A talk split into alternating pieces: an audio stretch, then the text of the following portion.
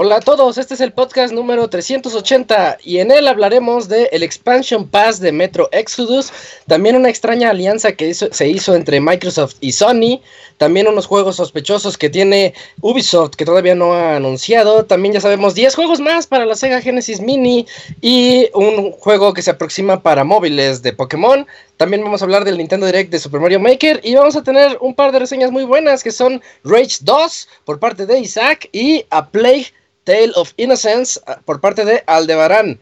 Todo esto y más en este Pixel Podcast número 380.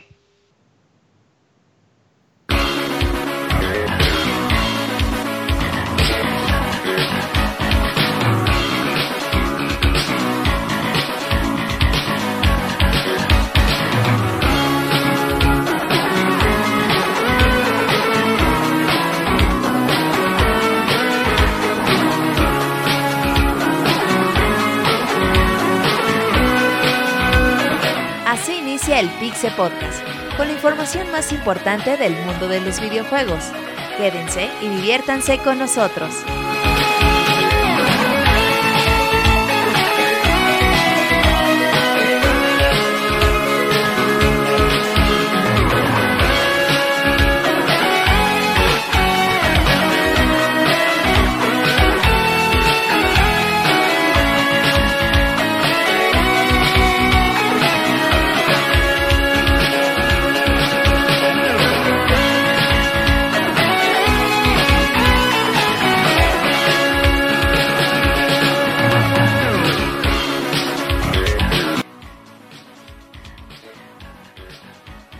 Hola, muy buenas noches a todos. Espero que estén muy bien en donde sea que nos estén escuchando y en el tiempo en el que nos estén escuchando.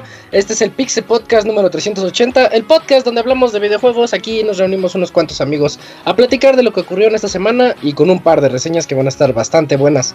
Yo soy Isaac y voy a estar aquí con ustedes las próximas dos horas y media platicando con mis amigos. Y quiero comenzar presentando al Eugene. ¿Cómo estás, Julio? Buenas noches. ¿Qué onda, Isaac? Muy buenas noches. 380, amiguito. 20, estamos a 20 episodios. 20 episodios, a 20 programas. Ajá. De llegar al podcast 400. Ahí eh, espérenlo porque va a estar súper, súper épico. Porque ni siquiera sabemos qué vamos a hacer, pero va a estar épico. Uno ya sabe. Se ponen buenos los que son centenas. El 100, 200, 300. Entonces también el 400 esperamos. A ver, a ver qué sale. No, no les podemos prometer ahorita nada. Pero siempre hay algo especial en esos yo, Yo digo que para el 400 nos vamos a alocar y vamos a hacer el anuncio de que el baúl de los pixeles regresa o algo así.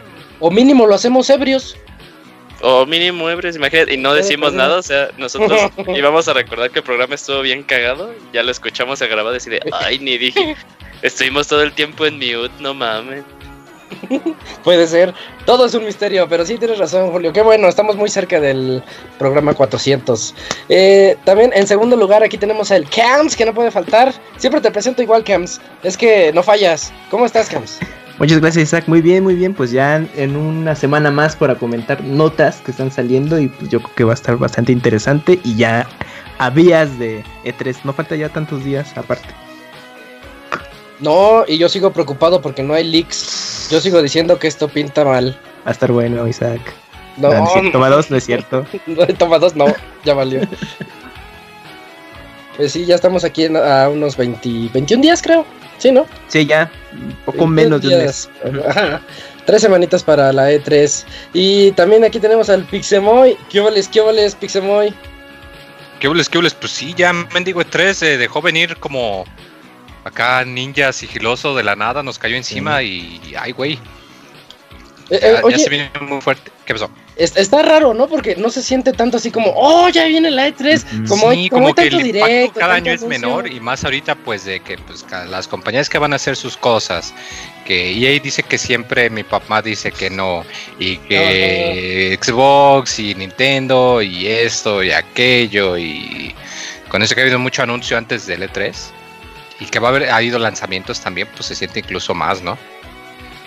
Sí, sí, sí. fíjate que lo que me emociona es que con eso de que han estado dando tanta info de Mario Maker y que pues con las nuevas IPs y todo eso, estoy, tengo curiosidad por ver qué va a haber en la conferencia de Nintendo. Muchos dicen que igual ya anuncian por fin algo de Animal Crossing, que igual ese es el juego grande del año.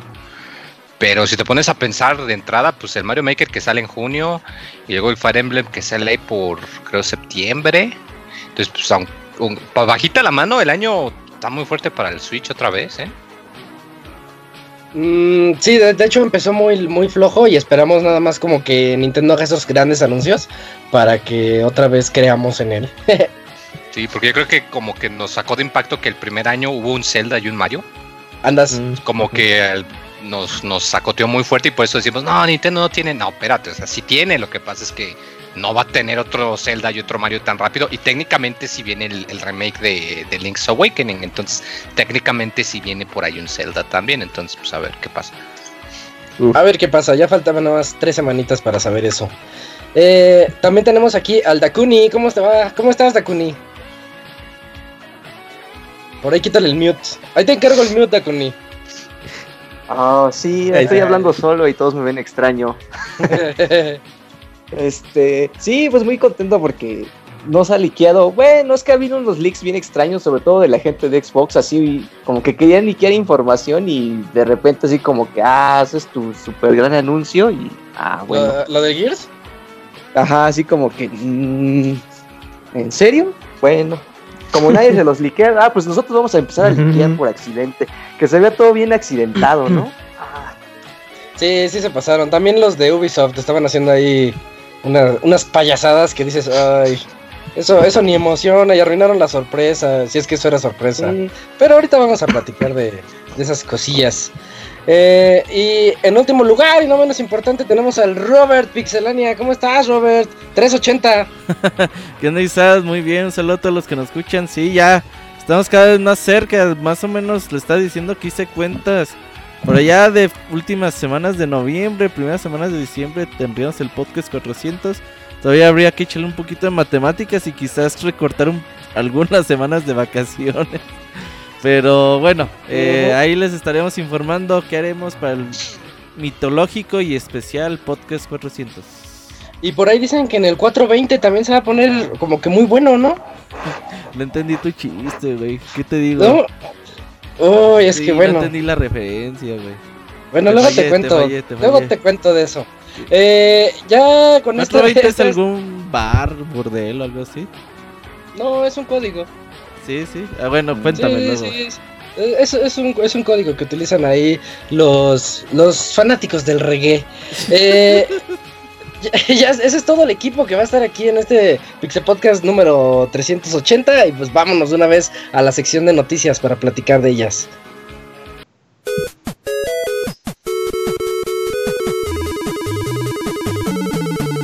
Síguenos en Twitter para estar informado minuto a minuto no perder detalle de todos los videojuegos. Twitter.com Diagonal Pixelánea.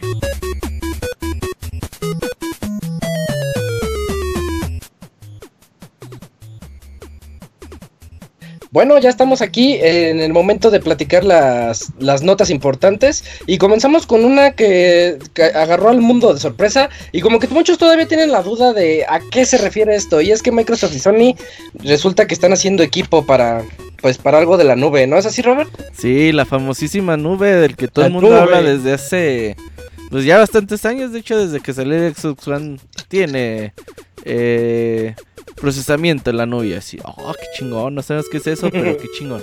Oh, eh, pues el día de hoy, bueno, hace la semana pasada, eh, Microsoft y Sony anunciaron que van a trabajar juntos para la mejora de servicios por streaming y procesamiento en la nube, servicios de videojuegos en la nube.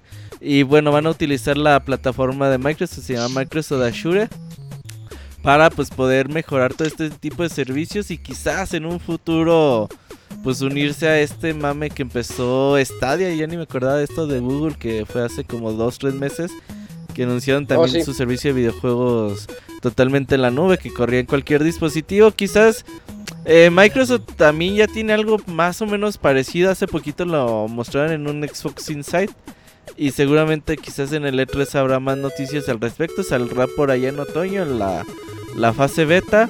Pero bueno, eh, mientras son peras o son manzanas, saben estas dos compañías que hay todavía un camino largo para mejorar. Y qué mejor que entre estos dos gigantes tecnológicos que hagan equipo para pues poder saber cómo mejorar y que los videojugadores estén contentos con un servicio tal cual, ¿no? Porque ya sabemos eh, las ventajas que tiene Stadia de Google, pero también las desventajas si el servicio no pudiera eh, lograr funcionar como todo el mundo pudiera esperarse. Así que, pues bueno, van a ser equipo. Faltan, yo creo, muchos años todavía para pues, saber si este tipo de eh, equipo que hicieron pudieron lograr eh, cosas interesantes. Así que, pues a esperar un reto más. Sí, esto no significa que... Ah, es que había ya suposiciones bien locas de que decían, no, pues es que a lo mejor la siguiente consola ya es de los dos o... O, eso, ¿no? De que ya estaban trabajando pues más, más de la manita. Pero no, no, no, no significa nada de eso, ¿verdad? No, bueno, por ahora se ve complicado. Se ve complicado que si Sony tiene la mayoría del mercado de las consolas de videojuegos, quiera compartirlo, ¿no? Cuando él es dueño de, ese mercado.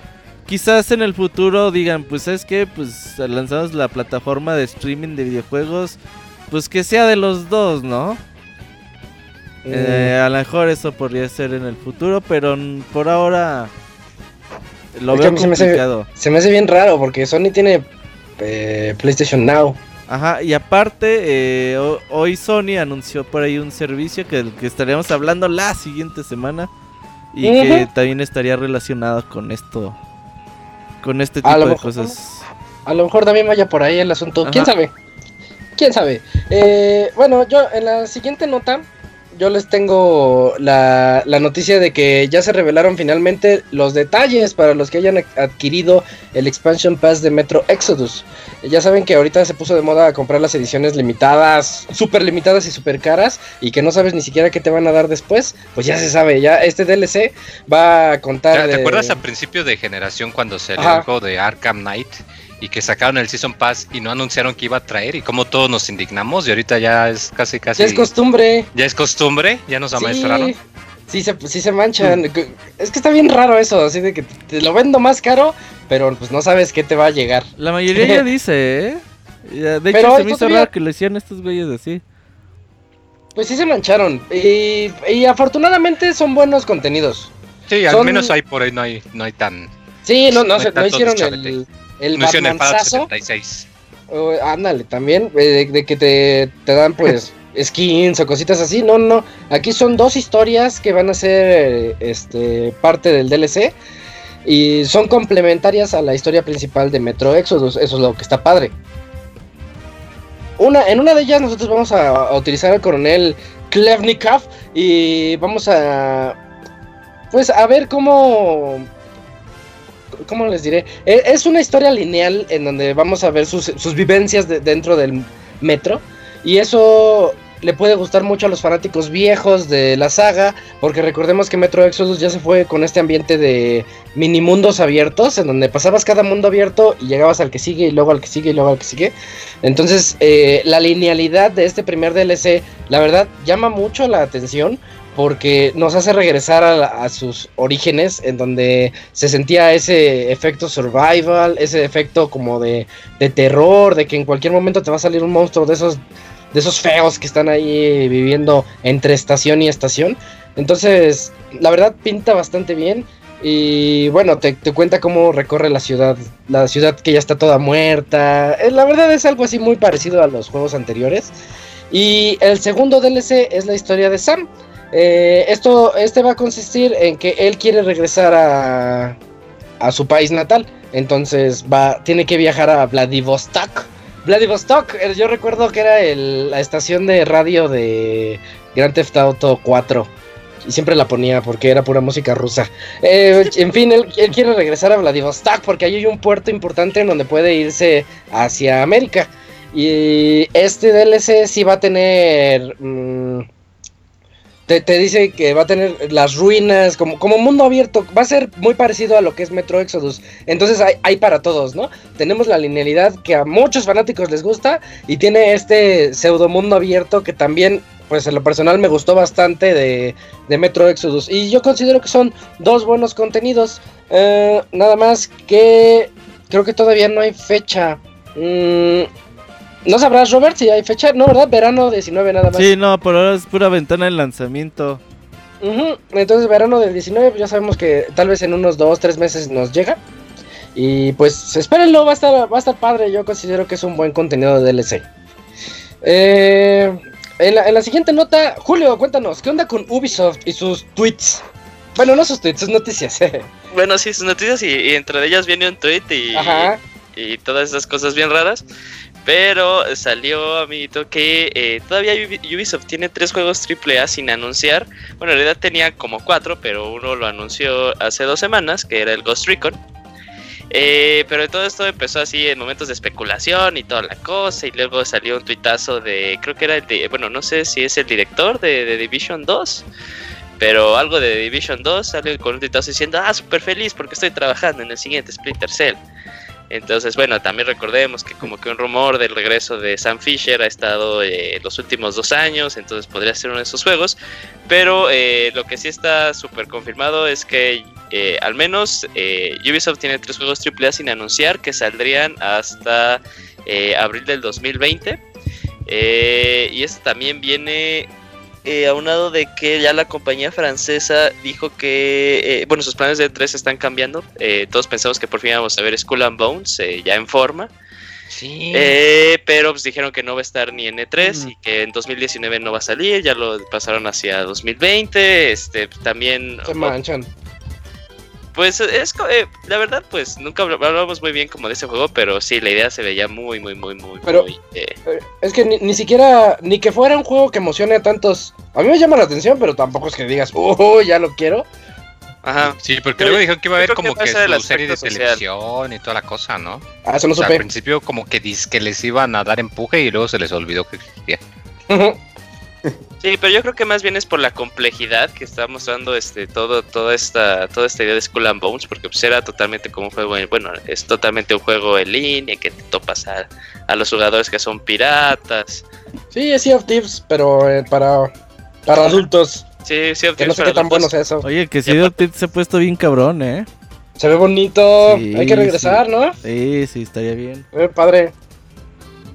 Pero bueno, eh, ya queremos que sea 3 para saber qué onda con, Ubisoft, a ver si ya regresa Sam Fisher, eh, qué onda con eh, Beyond Good Evil 2, si es que va a estar también en E3, yo creo que chance y no. si va a regresar Prince of Persia, quién sabe, ¿no? Pero este, de ahí tiene tres ah. juegazos. es uno de los que va a salir. ¿Qué? va a salir Robert. Ah, ¿Cuál? Ah, sí. Yo pensaba que tú, eras uno de, lo que, de los que iba a salir. Yo soy uno de, los que va a salir, dije. Ah, ya. Watch Dogs 3 y al parecer nuevo Splinter Cell van dos. El tercero, quién y sabe. Assassin's, ya. Assassin's, es un Assassin's, ya. Pero... ¿Ves que estaba el rumor de Ragnarok? ¿Sí era? No es cierto, Ragnarok, me dice bolas, Ragnarok era God of War Ragnarok. Eh, Assassin's, estaba el rumor de Grecia. ¿Vikingos? vikingos, vikingos, sí. Mm, podría ser también. Ya digo que es ese, no tienen otra cosa. Sí, creo que son los tres juegos que están ahí. Pues nueva IP son los que siempre hacen nuevas IPs casi, siempre. Pero va a estar, va a estar, pinta bien la conferencia, ¿no? Pues sí. Se ve prometedora. Si son estos tres juegos, interesante ver. Y si por ahí tienen alguna con algún trabajo con Nintendo como hace ya. Uy, como es su costumbre. ¿Rabbids 2? ¿O Star Fox? ¿Podría ser? No, no, Rabbids. Sí, como Ubisoft ahorita tiene todo para dar una buena conferencia, la verdad. Miren, tiene, eh, ya lo dijo Julio, eh, Beyond Good and Evil 2, tiene Watch Dogs 3, tiene eh, lo de Sam Fisher, lo de Splinter Cell, tiene el, el que es la segunda parte de un RPG que se ve muy bonito con un Ah, de Child of Light. Child of Light. Child of Light 2 estaba, estaba anunciado, eh, ¿verdad? Hace poco dijeron que era muy poco probable que saliera una secuela. Pero Están hablando con el director. Y no, pero sí se le veía desanimado, ¿eh? Ah, pero es que es que fíjate, también eso faltó como de decir en la nota. Dijo esto aquí el, el, el, campeonzazo de Division 2 de estoy trabajando en el nuevo Splinter Cell. Y pues sale también el precio diciendo, no, no hay ningún Splinter Cell. Ese tweet me pareció, o sea, al principio todos nos sacamos de pedos y como que, ay, ya lo van a borrar. Y, no lo borraron. Eh, al parecer fue troleo. Ah. Entonces el caso de Child of Light sería lo mismo, porque yo me acuerdo que sí el director había dicho que ya estaban no, trabajando en No, lo de Child of Light supuestamente fue porque alguien había tomado que decía que una, una, foto una hojita y salía ahí Child of Light 2. Cuando se anunció la versión de Wii, está el Wii, el juego y está una hojita que decía como la D y la 2, güey, así se veían. Bueno, no fue Wii, fue para el Switch, ¿no? Ajá, sí, para el Switch, perdón. Entonces, sí, eh, bueno, yo me imagino que en algún momento sí se plantean la idea, pero hace no más de dos, tres semanas leí una entrevista que sí decía, no, pues la verdad es muy poco, poco probable que hagamos Shadow Light 2. Yo, yo, honestamente creo que la conferencia de Yubi va a estar va a estar tranquilona, o sea, no va a ser como la de los últimos dos años, que sí fue eh, sí fueron muy buenas. Además, yo creo que esta va a estar muy, muy tranquila, más que nada por esto de, o sea, pues porque yo creía que sí apostaban demasiado por Skull and Bones. Y ya no. no, pues no va a salir. Entonces, este, va a estar tranquila, o sea, tal vez como que el, el, bank más grande, si es que lo de lo de Splinter Cell no fue troleo, pues sea Splinter Cell. la gente va a estar así feliz porque pues Splinter Cell hace un chingo de años que no sale y ya está muerto Snake y Metal Gear, entonces así de no. Porque sí, como que ahorita no hay, bueno, están los Assassin's Creed, pero como que ya son más de acción que tanto con enfoque en stealth y toda la Ándale, de infiltración. Como que sí, no hay mucho juego en, 3D de, ese. Bueno, Hitman, pero Hitman es un poco más como de disfraces, de pasar desapercibido, no tanto de andarte escondiendo. Entonces, es como que hace falta. Sí. hace, falta ya uno de ese estilo. Aunque fíjate, ya todos los juegos, todos, todos los juegos tienen sigilo. Entonces también ya lo Sí, pero es como decir que sí. tiene sigilo y está de las Pero pues, luego tienes el sigilo de Days Gone y que está súper cagadísimo, ¿no? Está chistoso. Ah, pero está, pasable. Eh, pero en fin, bueno. Eh, de igual tiene sigilo. es que falta ese juego que tenga Beta, subtitulado. tiene Espionage. Ajá, algo para que diga, ah, sigilo, porque los otros ya es como un elemento integrado. Exacto. Cuando sepas que ves ese juego, ese sigilo, a huevo, ya, punto. Entonces, como que tengas esa intención de jugarlo. Falta ese juego. Hasta que, hasta que digamos así como Kamui, a huevo, ese sigilo, hasta ese momento ya sabemos que es sigilo. Falta que incluyan ese. Es, es, la expresión que esperamos todos. Así. bueno, esperemos que se ponga muy buena esa conferencia de, de, Ubi, que pues nos están hypeando y al mismo tiempo nos rompen las esperanzas en Twitter y pues esperemos más noticias. Sí, cuando adelantan eso, EA también adelantó hace hace ya como dos meses, digo, ay, pues esto es lo que vamos a tener en este ah. año y el que sigue, ya así como que paren de mamar. ¿no? Nada, es que arruinan toda la sorpresa. y para a lo mejor lo, revelan. Como cuando adelantan eso es como que ya, pues no estén esperando o haciéndose chaquetas mentales de lo que vamos a tener. como cuando, como cuando Nintendo dijo mil veces, solo ves a Breath of the Wild, putos. Ah, no mames. Va a haber algo más. Y no, como cuando dijeron, el 10 no va a eliminar la línea de consolas de Game Boy. El 3DS va a seguir vivo oh, todavía por unos 4 o 5 años. Claro que no, no se hagan güeyes. Ah. El mundo sabe. ¿Qué tiene que ver con lo que estabas hablando? Sí, no sé qué sabe. De que mienten, mienten con todos los dientes. No, pero estabas hablando de que nos estaban diciendo la verdad y no les creemos. Ah, pues es que mienten, ¿cómo les vamos a creer cuando dicen la verdad? tienes razón, tienes razón. Yo soy Team Moy. Esa dieta te está eh. haciendo daño, Moy. ¿eh? Métele más, ya, ya proteína. Me está friendo el cerebro. Deberías hablar con Yujin para que te dé una buena dieta. Ese, ese, no, ese, ese, ese Moy, eh, luego tiene personajes que está como el Pixel Resortes, ese fue el Pixerrant. Pues si viste que la dieta del Moy es un jitomate, una lechuga y ya, güey. No mames. muy, eso no es dieta, muy. Eso es morirse de hambre. Pero también bajó como 20 kilos en un mes. Pues sí, comiendo eso. Antes no se ha muerto, güey. Aguas con el rebote, muy. Ese es el. Ese es el Mientras no te mueras, está bien. Pero ya cuando sientes que te estás muriendo, ya mejor come algo. Come algo. Bueno, ahí en lo que nos preocupamos por el Moy. Eh, que manden por correo recetas para el Moy. y nos van a dar cochinadas. Ajá, sí, que nos manden una receta para el Moy. bueno, va, ahí manden la podcast. Arroba, que, así sea, que así sea el asunto, ¿eh? Una receta para el Moy. Recetas para el Moy. Eh, Takuni, cuéntanos, ya, ya tenemos 10 juegos más para la lista del Genesis Mini y pinta como la consola mini. Sí, pues la verdad que tiene bastante contenido y muy buenos juegos. Y bueno, para Japón y para Occidente se anunciaron juegos diferentes. Les concordamos en algunos, pero varían a otros. Por ejemplo, en Occidente va a llegar Mega Man The Witty Wars, Street Fighter 2 Special Champion Edition, Sonic Spinball, Fantasy Star 4, Beyond Oasis, Goals and, Goals and Ghosts, Alex Kidd and the Enchanted Castle, Golden Eggs, Vector Man y Wonder Boy en Monster World. Esos son los juegos de Occidente. En Japón eh, son casi mm. los mismos, pero varía un poco porque van a tener Party Quiz, Yu Yu Hakusho, Makyuto y esa cosa. Bruce Action, Tant, Tant Ear, y ya prácticamente son los juegos con los que. Y The Revenge of Shinobi, son los juegos con los que se diferencia de los, los, otros de Occidente.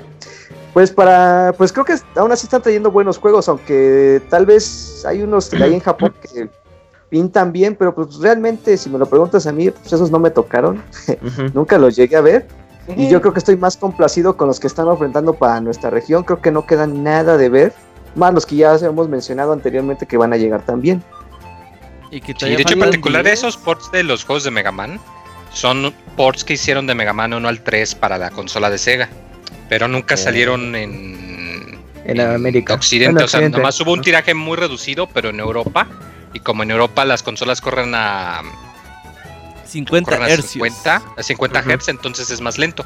Pero ya dijeron que el, que el Mega Drive Mini, que el Sega Mini, que sí va a correr a 60. Entonces esta es la, la primera vez que esas versiones se van a poder jugar y que se van a poder jugar pues como se supone que deberían. Lo cual está muy chido. Oye, pero sí, sí es, la consola es Mega Man 1, 2 y 3. Son del 1 al 3. Pues es que toda la colección se le llama así Mega Man de Wily Wars. Y tú al iniciar el ah, juego puedes elegir Mega Man 1, 2 y 3. Y son remakes del Mega Man NES, pero pues, con estilo acá de 16 bits, ah, pero un poquito más fluido. Y la música mucho más padre. Sí, y sí están muy, muy chidos. Pues ¿Qué vas a decir, Robert? Que sí, como decías, era. Sí se ha vuelto la consola mini definitiva, ¿no? Aparte porque desde el. Hace como dos meses que, que como la volvían a presentar y que decían que Enchu iba a estar a cargo de la emulación. Enchu es una de las compañías más ah, que más cuidan este cuestión de emulación de videojuegos en digamos para los que no sepan creo que lo más reciente que hicieron son los ports de Sega Ages para Switch de Sonic y de Outrun y de Phantasy Star y que son de los casi casi que versiones definitivas porque pues, corren muy bien le, le ponen pues este eh, características especiales o modos adicionales, entonces de que son muy muy buenos en lo que respecta a emulación precisamente. Sí, son cuidadosos, eh, cuidan su chamba, entonces sí, 40 eh, juegos, ya conocemos 30, el precio no es caro, 2100 pesos estará hoy en día la preventa nada más en México. Y a mí que la verdad de todos estos se juega como 3, 4. Pues vale la pena. Sí, vale mucho la pena ahorita que dijeron el Sonic Pinball, Sonic Pinball es un juego bien bonito. A todos los que les gusta el pinball y Sonic, pues ahí está mezclados. Eh, tiene como secciones. Pues ahí viene en el pues, título, pues, ¿no? Eh, sí, es, es como. si te gusta Sonic. Ya te, y te gusta el pinball, Sonic Pinball. Pues por eso lo dije, Moy. Eh, eh, ya, ya me cortaron la inspiración, pero es un juego muy bonito. De hecho, le estaba platicando a Julio, me recomendó una vez un juego que es de pinball con aventuras. No recuerdo ahorita el nombre, Julio, era de Switch. Está muy bonito, está muy ah, padre. Sí, el de Chief Brigade, está bien bueno. Ah, no, no, no, no, no el de Yoko Express. Ese, Yoko, ¿cómo? Yoku Express, que es un Metroidvania pinball, ¿no? Ajá. Sí, pero es, tiene así secciones de pinball y le dije, uy, este me recuerda un montón a Sonic Pinball, está bien padre. Y resulta que Julio no lo ha jugado, entonces esta es tu oportunidad, Julio. Está bien esa, padre. Esa consola, la Sega Genesis Mini eh, es como eh, o sea, pasó y llegó y le dijo tanto al, al, SNES como al, bueno, el, el, PlayStation Mini. Al, no PlayStation, sobre todo, el SNES todavía se eh, el, PlayStation Mini no cuenta, dices, vaya, eh, yo, les voy. Yo defendía el Mini, pero ya no. Fíjate, el único detalle es que Street Fighter, la consola, va a venir con un control de tres botones. Ah, pero ellos ya habían anunciado que una compañía aparte, de hecho, antes de que salga la consola, ellos hacen este controles de réplica de, Mega Drive y de Genesis. entre sus controles hay un control especial de seis botones. Entonces, cuando anunciaron el juego de Street Fighter, inmediatamente la, gente, oye, pero pues cómo se va a jugar con tres botones. Ah, no te preocupes, el control que están haciendo esos chavos, lo vamos a producir esto en cuenta para que si tienes ese control lo puedas utilizar directamente ahí también. Pues, lo cual es, está chido. Digo, idealmente sí, pero güey, oye, Nintendo te hace comprar qué fundas, qué cargadores, el control porque se rompen. Digo, acá no le veo tanto de malo. Nada, nada. De nuevo. Si no lo regalan, nada. Nah, pero sí está súper bien este Genesis Mini. ¿eh? Yo sí te decía, no, como que paso por todas las colecciones que ya puedes conseguir en otros lados, pero ya ver la lista de vergas no están bastante todavía faltan 10 juegos. Faltan otros 10. Faltan otros 10 juegos. no mames. Sí, y, fíjese que si el conocimiento de cada uno de nosotros ahí llegó, ¿eh? ya no podremos decir otros 10. Está bien difícil. Yo diría Mortal Kombat. porque era la ah, versión buena. Sí, sí, sí, cierto. La de Sin censura. No, Chiva traía contra, ¿verdad? Génesis de Castlevania, ¿cuáles salieron? El, ah, el que se acaba de salir en la colección, ¿no? sí, ese es el único que salió el Bloodlines. También salió creo que el Rondo Blood, que creo que era una versión no, más Rondo Blood es de Saturno. ¿De Saturno? Es de Saturno, sí, es de la consola después. No, pues solo falta que nos salgan con Earthworm Jim 2 o cosas así, ¿no? Vectorman, ah, no, ese es de. No, sí, ah. Vectorman salió en el Sega, ¿no? Y está incluido. No, Pulseman creo que se llamaba. O también está ahí. Bueno, falta Sonic the Hedgehog 3 ahí. ah, Sonic y Knuckles Sonic Bueno, pues ahí está Sega Genesis Mini. Va a salir el 19 de septiembre y chequenlo. La verdad, el precio está bastante bien para todo lo que va a traer. En especial para nosotros, los jugadores de la vieja escuela. Eh, la semana pasada anunciaron que iba a haber un Nintendo Direct y creo que fue el viernes. Sí, ¿no? Viernes a las 5 de la tarde. Miércoles. Eh, miércoles. el, miércoles, ah, un día antes del de Play.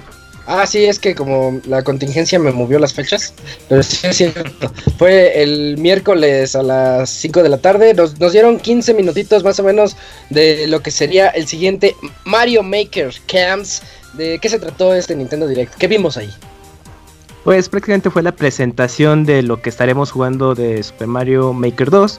Y pues, eh, bueno, más básicamente mostraron ya las nuevas eh, herramientas que estaremos probando para crear los niveles. Entre esos, pues está el de los Linking Blocks, el Track Block y el Koopa Trupa que es el carrito que se veía por ahí en los artes.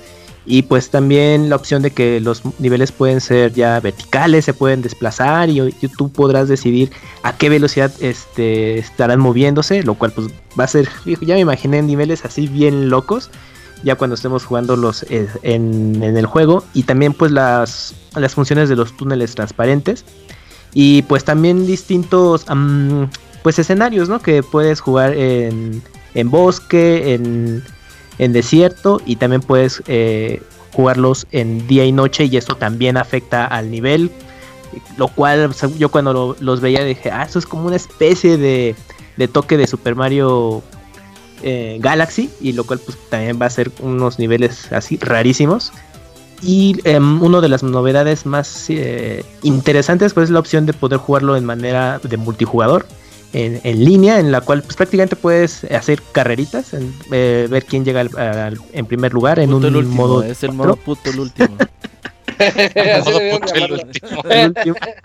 Ah, justamente eso. Entonces también es a poner bastante bueno. Y mostrar un poco de lo que va a ser el modo historia en el que pues básicamente te van a enseñar a, utilizar las herramientas y te puedas inspirar un poco eh, pues, en, los niveles hechos por Nintendo para que tú te animes y crees los tuyos. Y pues ya...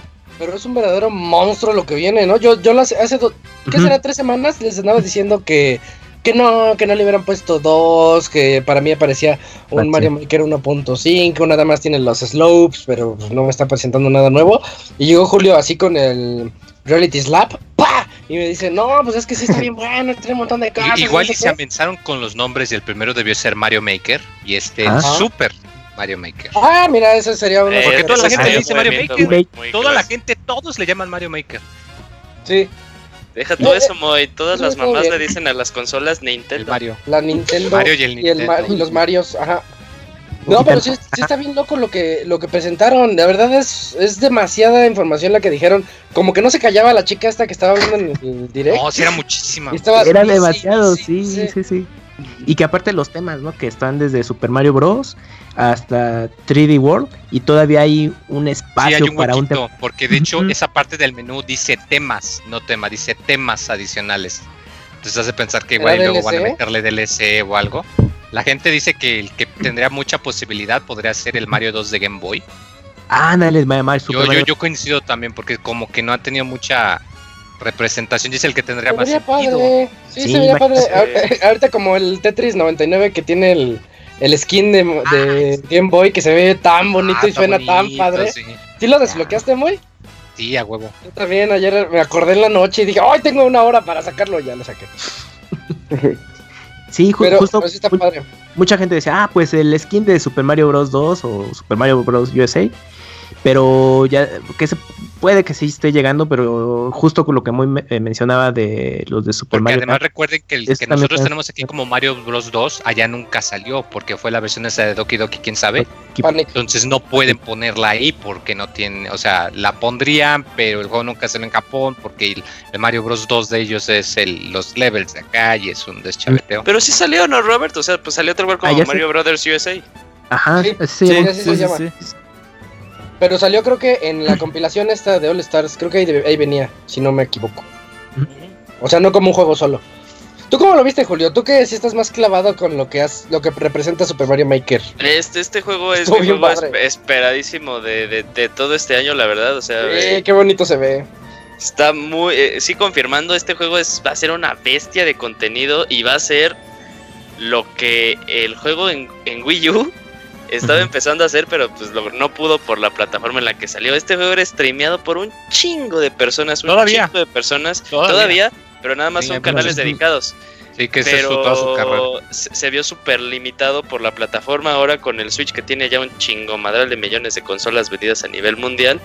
Vamos a ver en realidad el verdadero monstruo que debe de haber sido Super Mario Maker con tantas cosas que le pusieron. Algo que me gustó mucho fue eh, lo poco que pudimos ver de la experiencia online que quitaron un, para mi gusto, uno de los peros mucho, muy, muy, muy grandes que tuvo el primero, que era que no sabías cómo filtrar los niveles y esto ya lo arreglaron con una, con algo muy sencillo como etiquetar el nivel. Ajá. Eh, hicieron a Mario Maker como hace en realidad el juego que tú chingados quieras, puedes hacer tracks de puzzles, puedes hacer tracks con objetivos que no teníamos anteriormente, así de mata a 10 cupas y, ganas, colecciona 100 moneditas, por fin le dieron sentido a las moneditas para ir desbloqueando las eh, cada una de las herramientas y eh, progresar en el modo historia. este juego sí pinta para ser un monstruote y como bien dijo Moy, algo que varias, varias personas querían que como que pudiera así cambiar, bueno, que los assets de 3D World podían trasladarse a los demás estilos, como se pueden hacer en, los estilos originales, pero el simple hecho de que hayan dicho, sabes que si es 3D World, tu nivel, eh, o sea, son cosas que no vas a poder utilizar en el otro, dio la apertura a esto que estaba comentando el Moy de otros estilos que podrían llegar de, de otros tipos de juegos no sé, pues eh, pongámonos super fumados, que saquen el estilo Mario Galaxy eh, y que lo podamos ver como con Mario Galaxy en 2D, que fue algo como que medio quiso hacer en algún momento eh, Mario Odyssey y en algunos de los niveles cuando hacía 2D, que luego habían unos niveles muy chidos.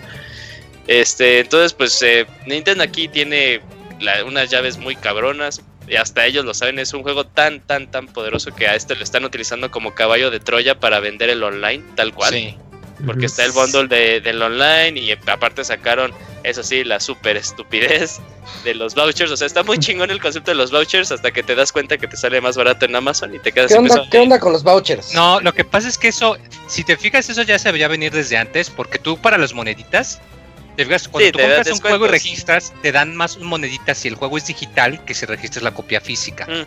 Entonces, lo que ellos están intentando hacer es como que quizás no convencer, porque pues el que se compra sus juegos físicos va a querer siempre sus juegos físicos, pero quizás como incentivar a que la persona que llega nueva, que prefiera mejor pues la conveniencia, que se vaya más por el online. Pues como que están dando más incentivos para decirte, mira, si lo compras online tienes más moneditas, con los vouchers y pues como que por ahí va la cosa. La oferta no está mal, o sea, para la gente, por ejemplo, que vive en Estados Unidos, para México no es viable. Simple no, para México no es viable. Para México no es viable. Para Estados Unidos está en 2400. Para Estados Unidos si compras dos juegos de lanzamiento si te ahorras lo pues esa feria, güey. La mitad. Pero, pero no han dicho no han dicho que son los vouchers. Los vouchers son dos boletitos comprados por 100 dólares. A ver, que, Julio lo explique. No, ya, ya habló mucho. Dale, Julio. No, ya vas tú, amigo. Me gusta tu voz. No, Uy. no espérate, güey. No Dilo lentamente, Robert. Dilo lentamente, amigo. Son dos boletitos que cuestan 100 dolaritos. Más lento. Y cada boletito te deja, te deja comprar un, cualquier juego de Nintendo. Entonces, normalmente en Estados Unidos los juegos cuestan 60 dólares. Así que te ahorrarías 40 dólares y compras dos juegos de lanzamiento por 100 dólares, ¿no? Y puedes cambiar un boletito. Te ahorrarías 20, ¿no? 60 por 2 son 120. Sí, perdón. 120, te ahorras 20 dolaritos. y pues, o sea, puedes cambiar un boletito hoy y el otro boletito hasta dentro de un año si tú quieres. Es decir, puedes comprar Super Mario Maker y cuando salga Link's Awakening, pues lo compras. Y ya. Sí, aquí nada más no, no caigan, o sea, sí, tiene totalmente la razón Robert, pero solo, solo es o sea, solo hacen negocio ustedes, usuarios, si sí los canjean por los juegos que pesa, que cuestan 60 dólares. Que no, que no van a devaluarse ni poner. que no van a devaluarse, porque luego sacan ahí. Xenoblade 2 en digital no baja de 1500 pesos.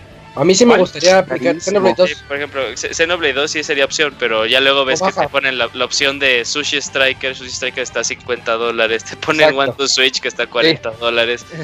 o sea, ganas como un centavo. Sí, no, más bien ahí hasta. hasta sí, ganas un centavo. Exacto, sí es cierto, ganas un centavo.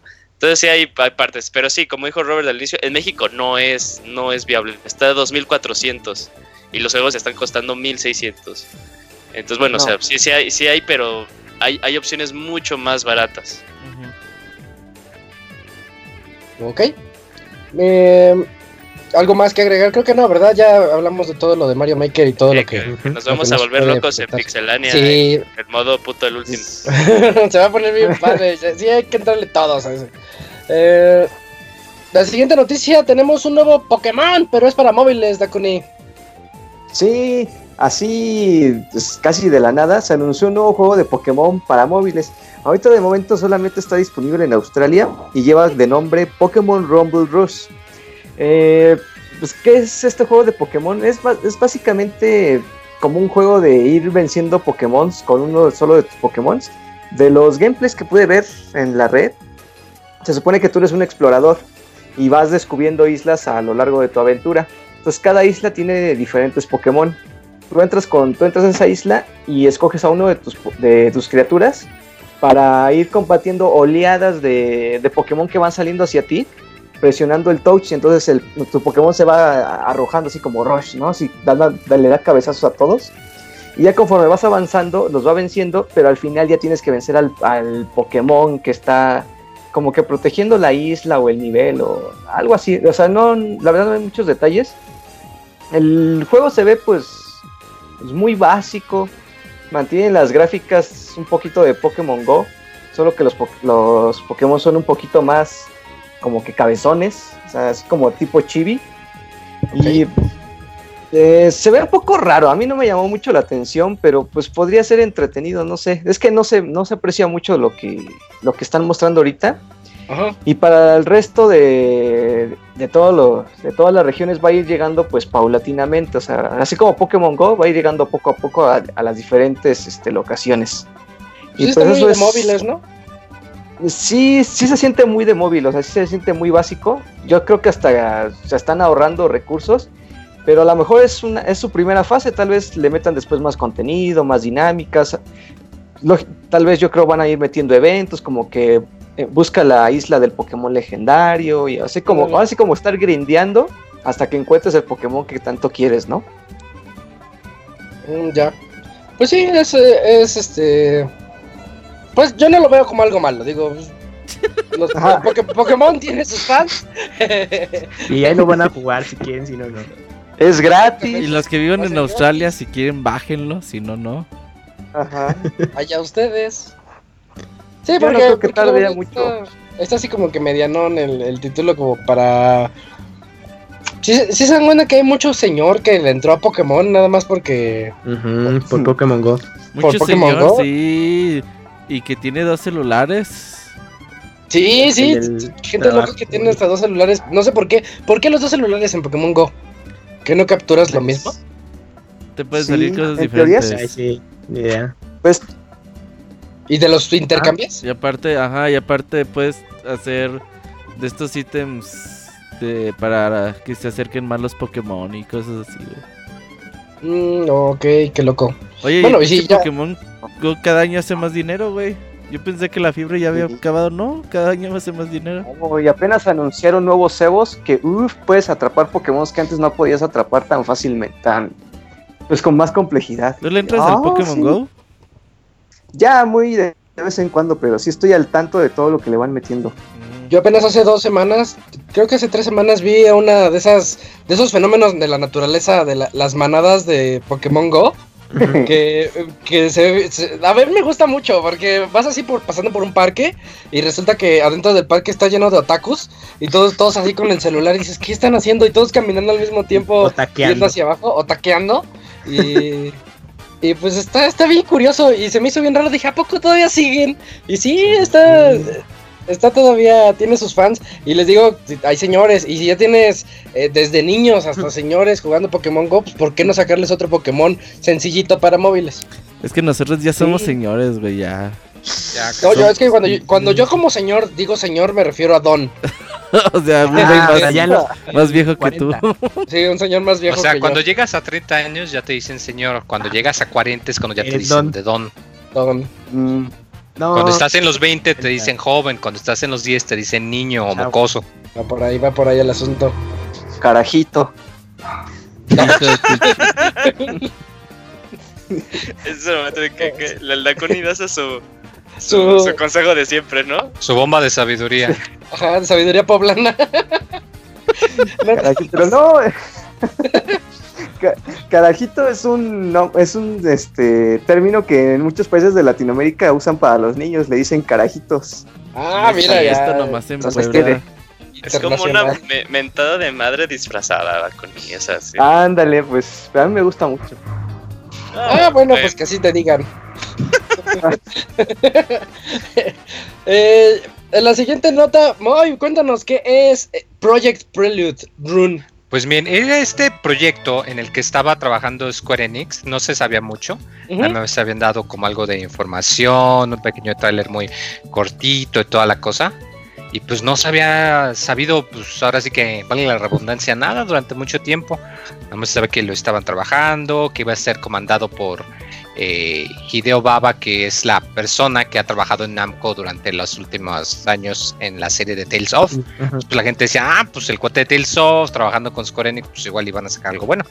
Eh, pero resulta que no, que en diciembre del año pasado se fue y pues eh, hace algunas semanas eh, pues ya no, no habían hecho ningún anuncio, su cuenta de Twitter la borraron y pues de pronto un día dijeron, ¿saben qué? Pues que dice mi papá que siempre no, que el juego no se va a hacer, que está cancelado, pues vamos a, reubicar a todo el personal que estaba dedicado en esto.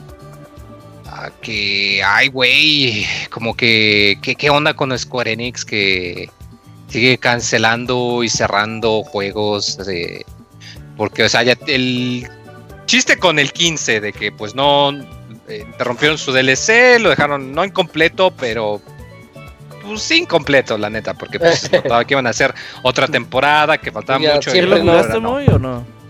Sí, ya. El 15, y luego, además de ese, está el juego de Avengers, que todavía no han dicho nada. Este que si no anuncian algo este año, yo digo que ya lo deben de ya fue, este 3, este 3 muy.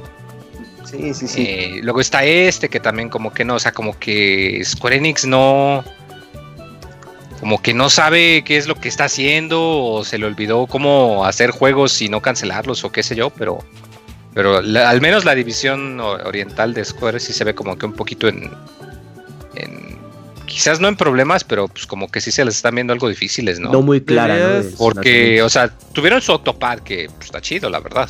O sea, cada quien. Eh, tienen el otro proyecto del Bravely que por ahí también ahí viene y que pues también se ve muy bonito, muy chingón. Eh, ahí viene la otra expansión de Final 14 que voy a estar yo enviciado otra vez.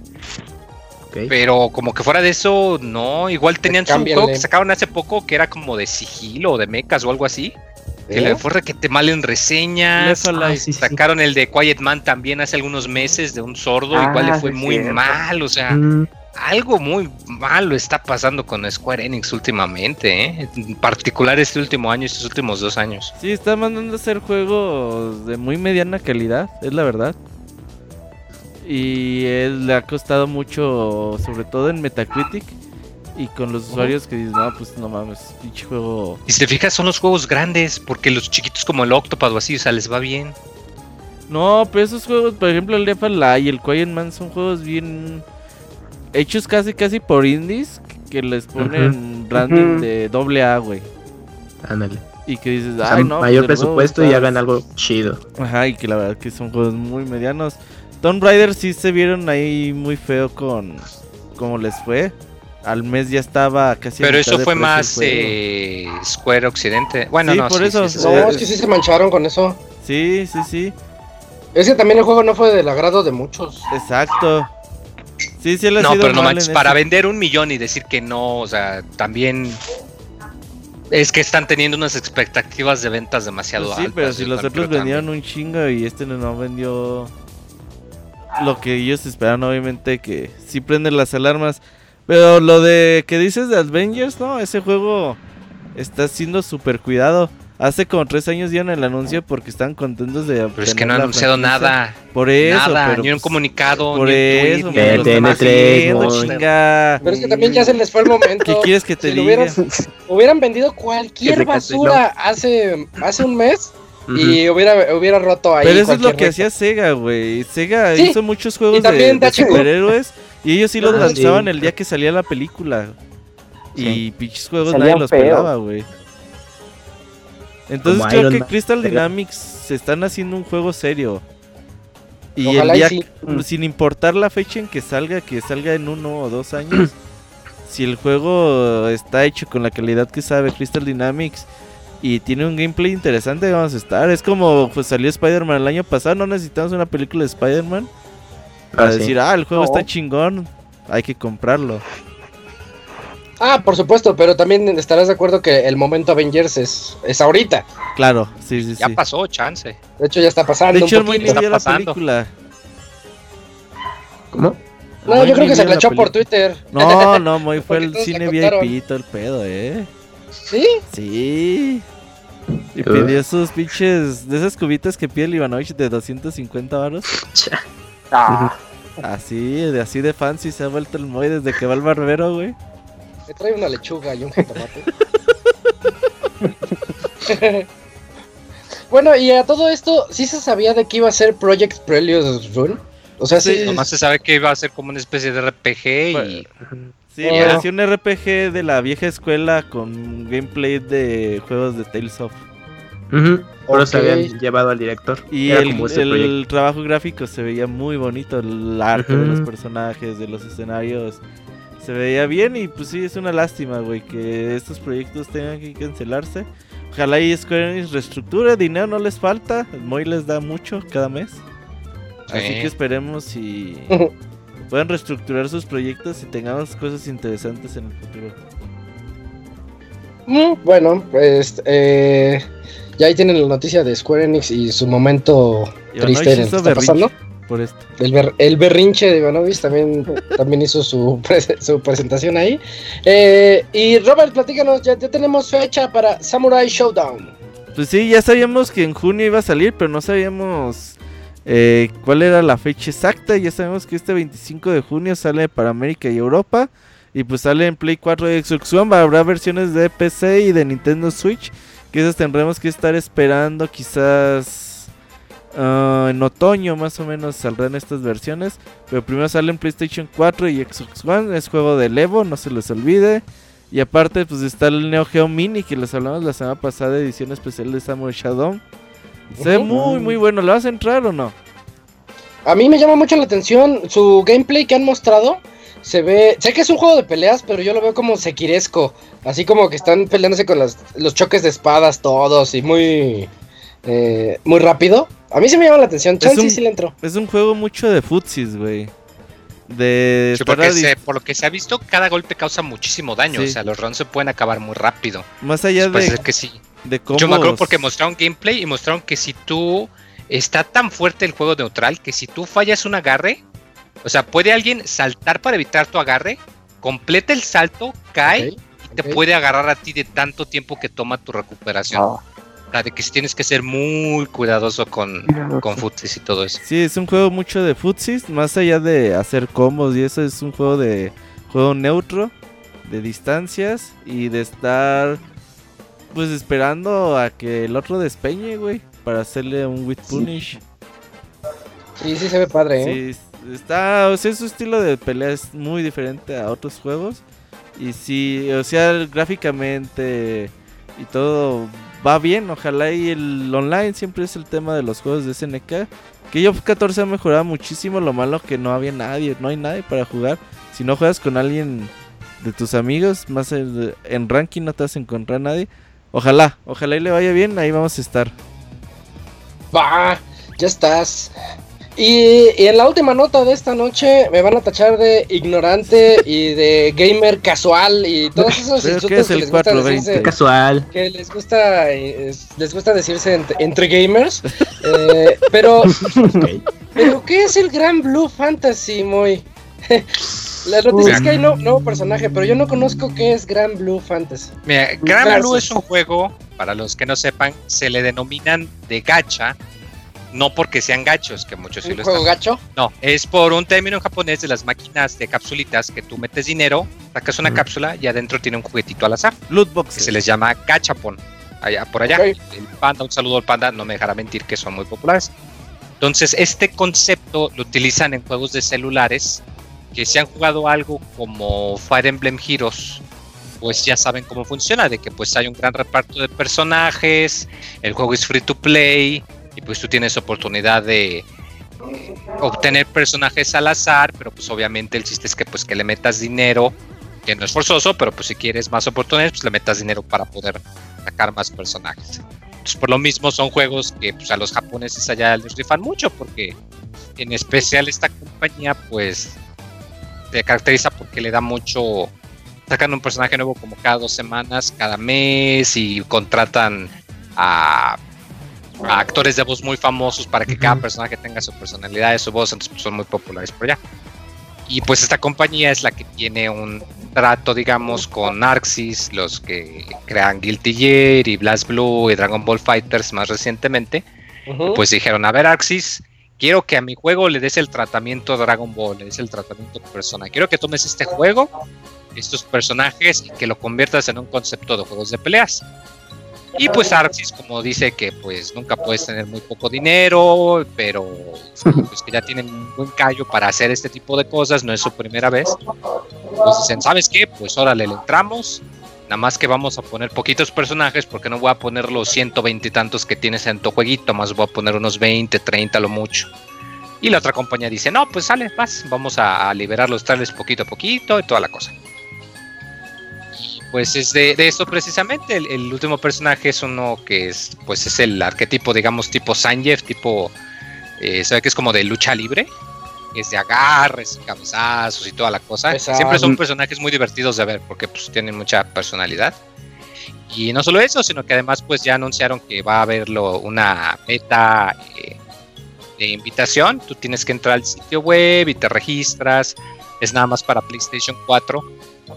Eh, va a requerir que tengas PlayStation Plus, porque pues el chiste es que quieren hacer test de la gente jugando en línea, como el que hicieron con Dragon Ball. Eh, obviamente pues va a ser una beta limitada, así que pues si no entran, pues igual hay que desesperar, igual lo hacen beta más adelante. Pero a mí me emociona, se ve que tiene ideas interesantes, de hecho el, Scroto me había mencionado en la mañana que tenía pendiente porque no se veía tan impactante los escenarios, que sí coincide yo también quizás los escenarios se ven como que un poquito vacíos, pero la animación de los personajes sí se ve muy bonita. Como que Arxis ya encontró muy bien cómo utilizar el, el Unreal Engine, ah, porque a veces la gente no sabe o se le olvida que Dragon Ball Fighters está hecho con Unreal Engine modificado para verse todo así animesco. Y a ellos les queda muy bien. Y tiene cosas interesantes, se ve como que va a tener un botón dedicado para bloqueo, como Mortal Kombat, lo cual está medio... Eso me rompió todo, güey, en este pinche No creo que sea nada más ah, ¿Tanto así? Sí. Igual y no es tan fácil, porque por ejemplo, lo que decían era, va a haber habilidades que van a tener como que un cooldown, o sea, no vas a poder nada más arrojar como quien dice Hadoken, se imagínate que tu Hadoken tiene un cooldown. Entonces decían, si tú aprietas el botón, vas a hacer la habilidad normal, va a tener cooldown normal. Pero si haces la secuencia correcta, la secuencia del Hadoken más el botón, el cooldown va a ser más cortito. Está padre. Entonces yo me imagino que la mecánica de la, de la, del botón para poner defensa automático, yo me imagino que va a tener algún tipo así de como de penalidad, de que quizás solo puedas bloquear de pie, o de que quizás bloqueas, pero de todas maneras recibes más daño residual. Te van a poner aquí algo para que sí tenga sus usos para el que no sabe, pero que para niveles ya elevados de juego, pues que no sea en realidad algo que puedas usar muy fácil. como lo digo, no es la primera vez, ya han hecho Dragon Ball Fighters con su sistema de autocombo, están los juegos de Blast Blue, igual con un sistema de dos botones nada más casi casi. A la gente le rifa y pegan y son muy estrepitosos y con un espectáculo y pues yo espero que no Fíjate, para complementar un poquito los datos de Moy, hay anime de la serie. Sí, 24. ¿Es el Crunchy? Creo que no. No, esa no, no, no estoy seguro. No sé si sí, pero no, no, en Crunchy Latinoamérica. Sí está en Crunchy, pero no en Latinoamérica, sí, sí. Ah, ok. Entonces no vale. Pues no. La productora es eh, la misma que hizo Sword Art Online y se ve bien el, el arte. Pero bueno, pues lo malo es que no se puede ver acá. Para los que estaban interesados mínimo para saber de qué iba. Sí pues, se puede, muy, pero de otras ah, maneras. bueno, sí se venderá Más que aguas porque luego el producer se enoja. Este, no, pues sí, porque además recuerden que no solo este, también está el otro juego que Platinum colaboró, que ya acabaron su parte y que el resto lo van a desarrollar ellos internamente. Entonces, como que se nota que sí le están poniendo esfuerzo en, en, en, expandirse más allá del mundo del juego de celular, porque sí es bien pinche popular. Pinche juego tiene como 24 millones activos. O sea, aún suponiendo que el 10% compren el juego nomás por pura curiosidad, sin contar en cuentas todos los que lo van a comprar porque sí están en juegos de pelea, o sea, vendería casi lo mismo que Street Fighter 5 en toda su vida. O sea, es puede que venda muy bien, pero pues vamos a ver cómo le ve. Tiene botón de guardia ya, a la verga. Ya con eso ya. Ya, ya, me escribí la beta, eh. Hay que. Al parecer, todo aquel que se escriba va a tener la beta. Ojalá, porque Dragon Ball no, Dragon Ball sí era por invitación. Betas para todos. Pero si no, luego hacen la beta abierta. Es lo que siempre hacen. Hacen primero una beta de invitaciones y luego ya te dejan la, abierta ya con el build ya casi listo para salir. Sí, no es Y con razón no lo conocía, pues es para tacos. Sí, sí. Sí, es un juego totalmente para. Sí, es juego de waifus. para todo eso. Ah, para, los que juegan sus juegos de, o los de, de Es eso precisamente. Luego tienen unos crossovers bien buenos. Tienen crossover con Persona, con Street Fighter, temporada. Conan. Este, creo que hubo con los Caballeros del Zodiaco. Eh, ah, hicieron uno con, con una serie de mechas de robots gigantes, nomás que no sé cuál. Eh, o sea, le meten mucho jugo a sus crossovers esos también. Es que ahí padre. pagan la licencia. vende mucho. Sí, es buen oh, qué, bonito, qué bonito. Mm. Eh, ya, ya con esto terminamos nuestra sección de noticias. Vámonos ahorita al medio tiempo musical para regresar con la reseña de A Plague Tale of Innocence por parte del Debarán. Y también tenemos Race 2 por parte de Isaac. Ahorita venimos. Bye bye.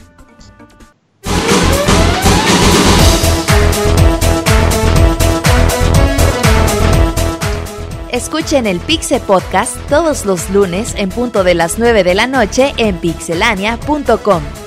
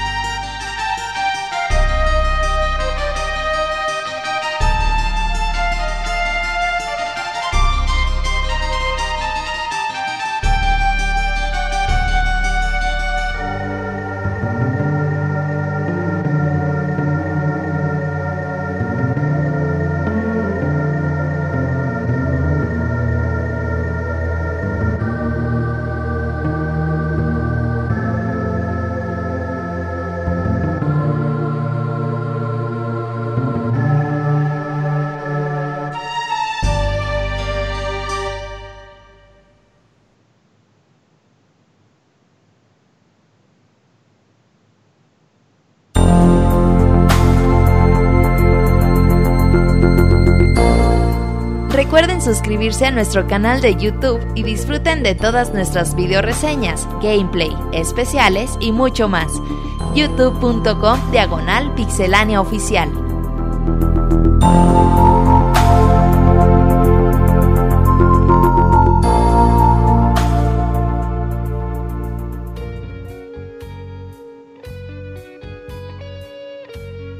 Ya estamos de vuelta aquí para la sección de reseñas. Nada más, ¿de qué era esa canción, Robert?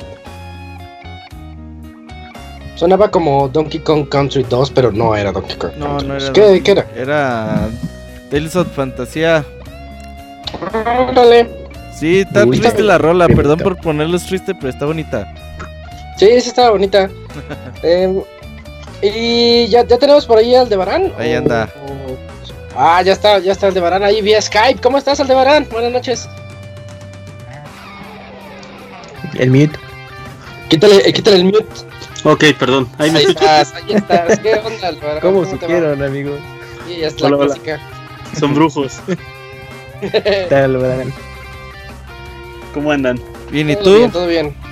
Bien, bien, aquí. Listo para hablar un poquito de este juego. A ver qué tal nos va. Ah, es el juego de las ratitas. Es el juego de las ratas por doquier se debería llamar. Se llama Tale. Eh, uh, Ciudad de México. No. Move the game. Plague, eh, Plague Tale of Innocence, algo así. Así sería la pronunciación más o menos. La plaga. Así es. Ratas por doquier yo le hubiera puesto. A ver, platícanos, ¿qué, qué onda con ese juego?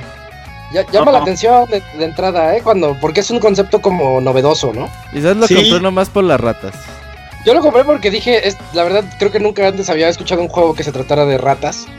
Literalmente así de huir de las ratas. Entonces, a ver qué.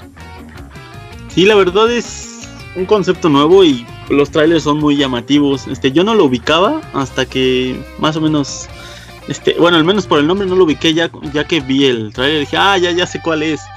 Pero sí, sí, sí, la verdad sí es muy llamativo. Y es algo que. Bueno, este, este juego viene de parte del estudio Asobo. Un estudio, pues, relativamente pequeño, pero ya lleva sus, sus buenos juegos ahí en, en, el, su currículum. Eh, es francés. Y.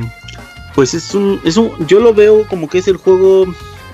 Uno de los juegos un poquito más fuertes que está haciendo este estudio a excepción de, de Crew, porque ya ellos hicieron The Crew y The Crew 2. Oh. Ajá, y antes de eso pues, tienen juegos así como de Disney, tipo Ratatouille y, y este. Co cositas así más de Pixar. De licencia, ¿no? Ah, okay. Sí, más sencillos. Entonces, a excepción de The Crew, este es el que yo veo con mayor, este, pues con mayores ganas. Uh, el jueguito está bueno, pero no es así como que vaya a ser un juego que se te quede. Sí se te va a quedar en la, en la cabeza porque el concepto de las ratas está, está bueno. Es como dice, como dice Isaac, es muy original. Eh, el juego nos lleva a, a, Francia en la época medieval, en el año 1345 más o menos, no recuerdo bien. Eh, y este, el pasó la guerra entre este, Alemania y eh, Francia, España, hay cruzadas, todo por la religión y todo eso. Entonces el juego es, básicamente está basado entre lo que pasa después de, de, esas guerras, que hay cadáveres por todos lados y es lo que las, hace una proliferación. ¿no? Así es, a las ratas, es lo que prolifera la, la pues ahora sí que la abundancia de eh, no sé, espérame tantito, creo que soy yo eso, ¿no? Bueno. No, no, pero no. No, este, bien. Sí. Ok. Um, bueno, la historia es buena. En, te, pones en los zapatos de Amicia. Amicia es una chica que, pues, prácticamente es una chica de una familia adinerada. No es muy rica, pero se podría decir que es algo. No, tiene un, un título de nobleza. Eh, en el cual la chica, pues, se ve, eh, se ve forzada a salirse de, de su casa por motivos que la conllevan a esta historia. Ay, perdón. Hay, hay, hay retroalimentación, a ver, ya. Oh. Y este, bueno, perdón, disculpen. Sí. Uh, la historia, pues, nos obliga a salir de nuestras casas y a, luchar por, ahora sí que por la sobrevivencia de Amicia y su pequeño hermano Hugo, que es básicamente lo que le impulsa a seguir en este juego. Durante todo el juego lo vas a estar cuidando al niño, pero no es no es algo que te dé mucha lata, sino es le da un poco de sabor al juego. El juego básicamente es sigilo, sigilo al por mayor. Ah, lo puedes hacer un poquito de forma más un poquito más agresiva o más ofensivo, pero a final de cuentas la historia te hace ver que tú eres una chica adolescente en la cual pues no, te puedes poner al tú por tú contra un caballero con armadura y, espada. Ajá, y una espada medieval armado hasta los dientes, ¿no? O sea, tú simplemente pues eres una, una chica adolescente la cual pues no, no le darías batalla a uno de ellos. Entonces el juego hace que tú uses la, las habilidades de Amicia en una forma en la que tú puedas ah, ya sea esquivar a los enemigos o incluso enfrentarte a ellos derrotándolos de una forma pues echándole un poco más de cerebro. Eh, ¿Qué más? Mm, en cuanto a eso, pues el juego es es variado en cuanto a acertijos. Tiene muchos acertijos. Mm, hay unos que no son tan tan rudos. Me hubiera gustado que tuviera un poquito más de dificultad los acertijos. Hay unos que son pues un tanto obvios y un poco, este, pues unos también son muy fáciles. Ah, aquí las ratas cuentan, toman un papel muy importante ya que en cuanto a vas a vas a poder usar a las ratas de forma en que te sea hacia a tu favor o en contra tuya y debes de tener mucho cuidado con eso con la, este las ratas va a ser como tu némesis así en como si fuera Resident Evil 3 van a ser tu némesis las ratas Sí, de repente vas caminando normal ahí en en el sótano de una iglesia y no, ya llegaron las ratas y empiezan a entrar por todos lados y ah, ya no sabes ni, ni por dónde irte. Se, pone padre. Esas, esas escenas están pues un poco tensas porque te salen ratas así por doquier y un poquito medio ilógico, pero supongo que le dan atmósfera al juego de tensión. en cuanto, en cuanto a gráficas, um, no me gustó mucho en cuanto a la animación de los personajes. Los sentía un poquito acartonados, medio no, no tan fluidos.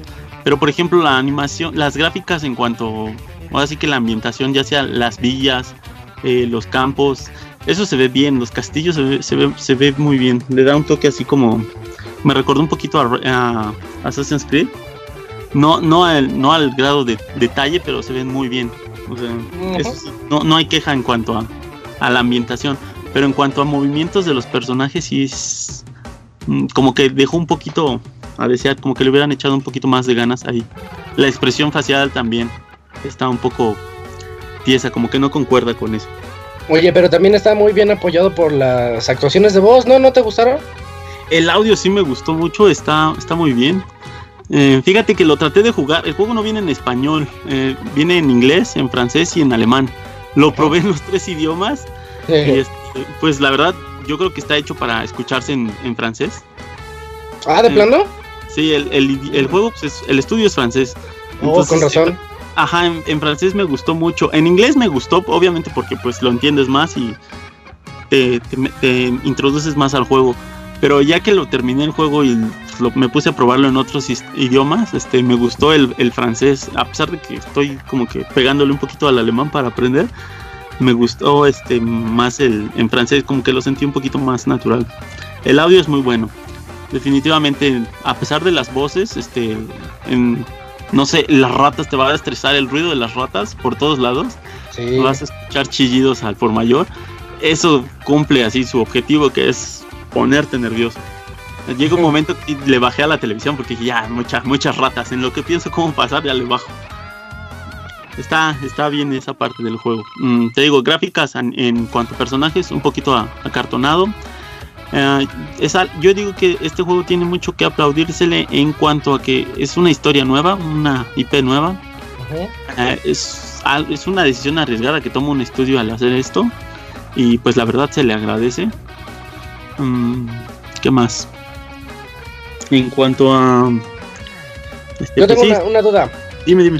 ¿Tú, en qué género lo catalogas? Porque he leído quienes dicen que es de terror, otros dicen pues nada más sigilo. Entonces, yo también tengo así como esa duda. Porque yo no lo veo tanto de terror.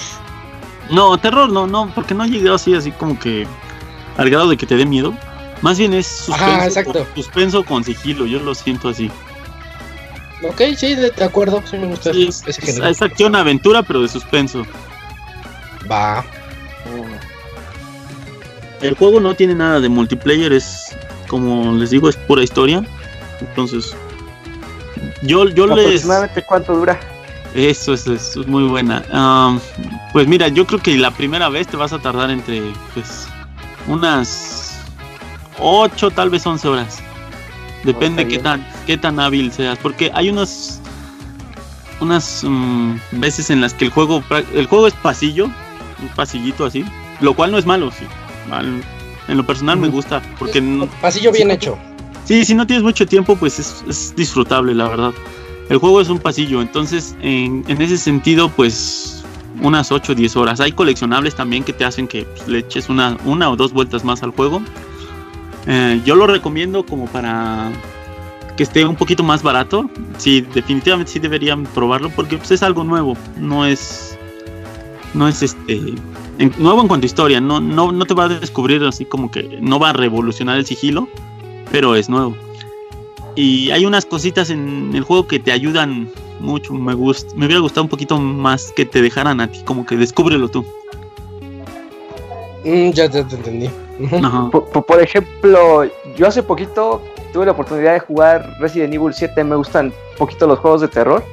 ¿Tú me lo recomendarías así? Dices, si te, si te gusta el terror y cosas como Resident y eh, Soma, este, Outlast, o sea, ¿me lo recomendarías a mí? Ah, Soma, qué bueno es.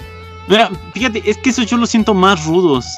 Ah, este te digo, ah, este como, como dice Isaac, yo no lo siento de terror. O sea, yo soy más. yo soy miedosón y no me asusté en ningún momento. Me, me puso tenso. Pero así que te asuste, no. La verdad, no.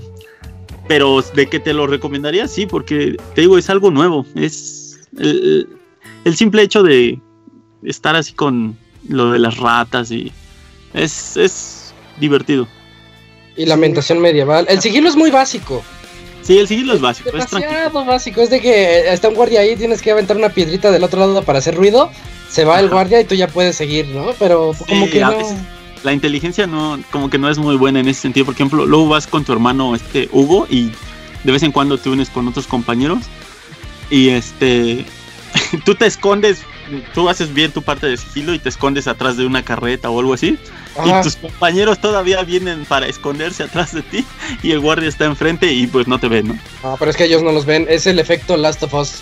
Ajá, entonces, pero esas cositas como que pues no tienen un poco de sentido. También, por ejemplo, vas cruzando por una mesa o alguna estructura de madera y abajo hay ratas, ¿no? Y, no te hacen nada las ratas. Cosa que cualquiera que ha tenido la dicha o desdicha de tener ratas en su casa, pues sabe que para las ratas no hay, no hay imposibles, ¿no? Ya se suben por todos lados. Entonces sí tiene unas cositas así medio mm, con poca coherencia, pero pues está bien el juego, sí. Sí me gustó. Cumple. Es que este juego casi casi entra como indie, ¿no? Sí, te digo, el estudio es chico. yo, no, de hecho, yo no conocía el estudio. ¿eh? Ahora sí. Yo lo, ajá, literalmente es indie. Es que se ve muy bien. Para ser un indie se ve muy bien. Me recordó a otro indie. A ver si ahorita me acuerdo del nombre. Mira, a mí ¿sabes cuál me recordó mucho? El de el de Sony, el de The Order, el ¿Sí te acuerdas del The ah, Order? Ok, el de los hombres lobo. Ándale, ese, me recordó mucho a ese juego en cuanto a la duración de la historia y que va a este lo que va, ¿no? Así muy recto. Ajá, o sea, aquí sí juegas como tal, como un juego, en el otro es como que más película. Pero me recordó mucho a ese juego. Y fíjate, la duración del juego es buena porque acaba justo cuando tiene que acabar. O sea, yo creo que si hubiera seguido más, ya te hubiera fastidiado. Ah, pues está bien. Ah, eh, nada más, entonces, aquí la, la pregunta sería, ¿cuánto cuesta? A mí me costó 600 en Steam. Este, yo lo chequé en la Play Store y está en 50 dólares. Está un poquito caro, ¿no? Sí, 50 dólares, porque ves que el precio normal es 60 dólares. Este está en 50. Yo pensé que iba a estar a precio completo, pero aún así yo sí lo recomendaría para los compañeros. Ok, ok. Agarrarlo en unos 500, 600 pesos. Te digo, la compu está en 600, entonces yo sí les recomiendo que los que jueguen en PC, ahí, ahí jueguenlo, está bastante asequible. Sí, más que nada por el trabajo del estudio, ¿no? Porque, o sea, no es malo el juego. Se nota que es indie, pero no está mal. Pero sí, yo, yo lo mucho pagaría unos 600, 500. Y ah. pues seguramente ese juego, mira, una de dos, o hay pocas copias o se devalúa de volada. Entonces, este, pues sí, cuando tengan tiempo, échenle una, un ojo a ese juego, vale la pena. Ah, perfecto. ¿Algo, algo más? ¿Algo más que haya hecho falta? Creo que no, ¿verdad? Eh, pues según yo, está todo. Creo que ya quedó con todo eso. Va, pues perfecto. Muchas gracias, Aldebarán. La, la, otra vez este, que pusimos. Cuéntenos, ¿qué hacen mientras escuchan el, el Pixel Podcast? Me pone Aldebarán en Twitter. Aquí piloteando un avión, ¿no? haciendo como que le hago. Ajá, sí. La foto, del avión dije, oye, sí está, sí está bien intenso. Oigan, ¿y, eso que, eso que decían que de qué edad somos este, los que los escuchamos? Ah, sí. Yo, tengo 35, pero ya tengo un chamaco que tiene 3 y ya empieza a, repetir todo lo que escucha. Entonces, luego, mm. luego inspiran cada palabra ustedes que... es culpa de Robert. No, es culpa del verán. ¿Por qué no lo oye con Sí, es cierto. Sí. sí, es cierto. sí, es cierto también. Como nos dice Osiris que lo regañan en el trabajo de que ya estás escuchando a esos pelados. Es como si pues a mis ponen una bocina. Les pusiera películas de ficheras, güey. Y regañar a esos güeyes por hablar así. No, no mames, ¿por qué lo saben? Sí, es cierto. sí, no, muy mal. ya es responsabilidad del padre tutor. Padre. Está bien, está bien. No, más, no más pixelania de ahora en adelante. Pues muchas gracias, Aldebarán. Creo que ya fue todo de la reseña. Me quedé pensando si estaba algo, pero no. No, de nada. Muchas gracias a ustedes, chavos. Gracias. Estás viendo. Esperamos una pronto. Sale. Vale, hasta luego. Bye, bye. Bye. sí, de verdad, chequenlo. Es, eh, les repito el nombre, se llama Plague. Eh, acuérdense de la plaga. Eh, Plague Tale of Innocence. Entonces, este. Eh, lo pueden encontrar en Play 4, Xbox y en PC. Yo les recomiendo la versión de PC. Eh, sí, porque es una historia muy así muy bien contada, muy muy recta. Eh, entonces, pues podría podría salir ahí alguna alguna serie o película, porque sí está está padre. De hecho, yo la comparaba, no tiene nada que ver, no tiene absolutamente nada que ver, pero yo la comparaba con Game of Thrones por porque tiene porque tiene partes crueles y dices, "Ay, sí mm. se sí se pusieron bien locos de repente." eh Y bueno, la segunda reseña de esta noche eh, me toca a mí.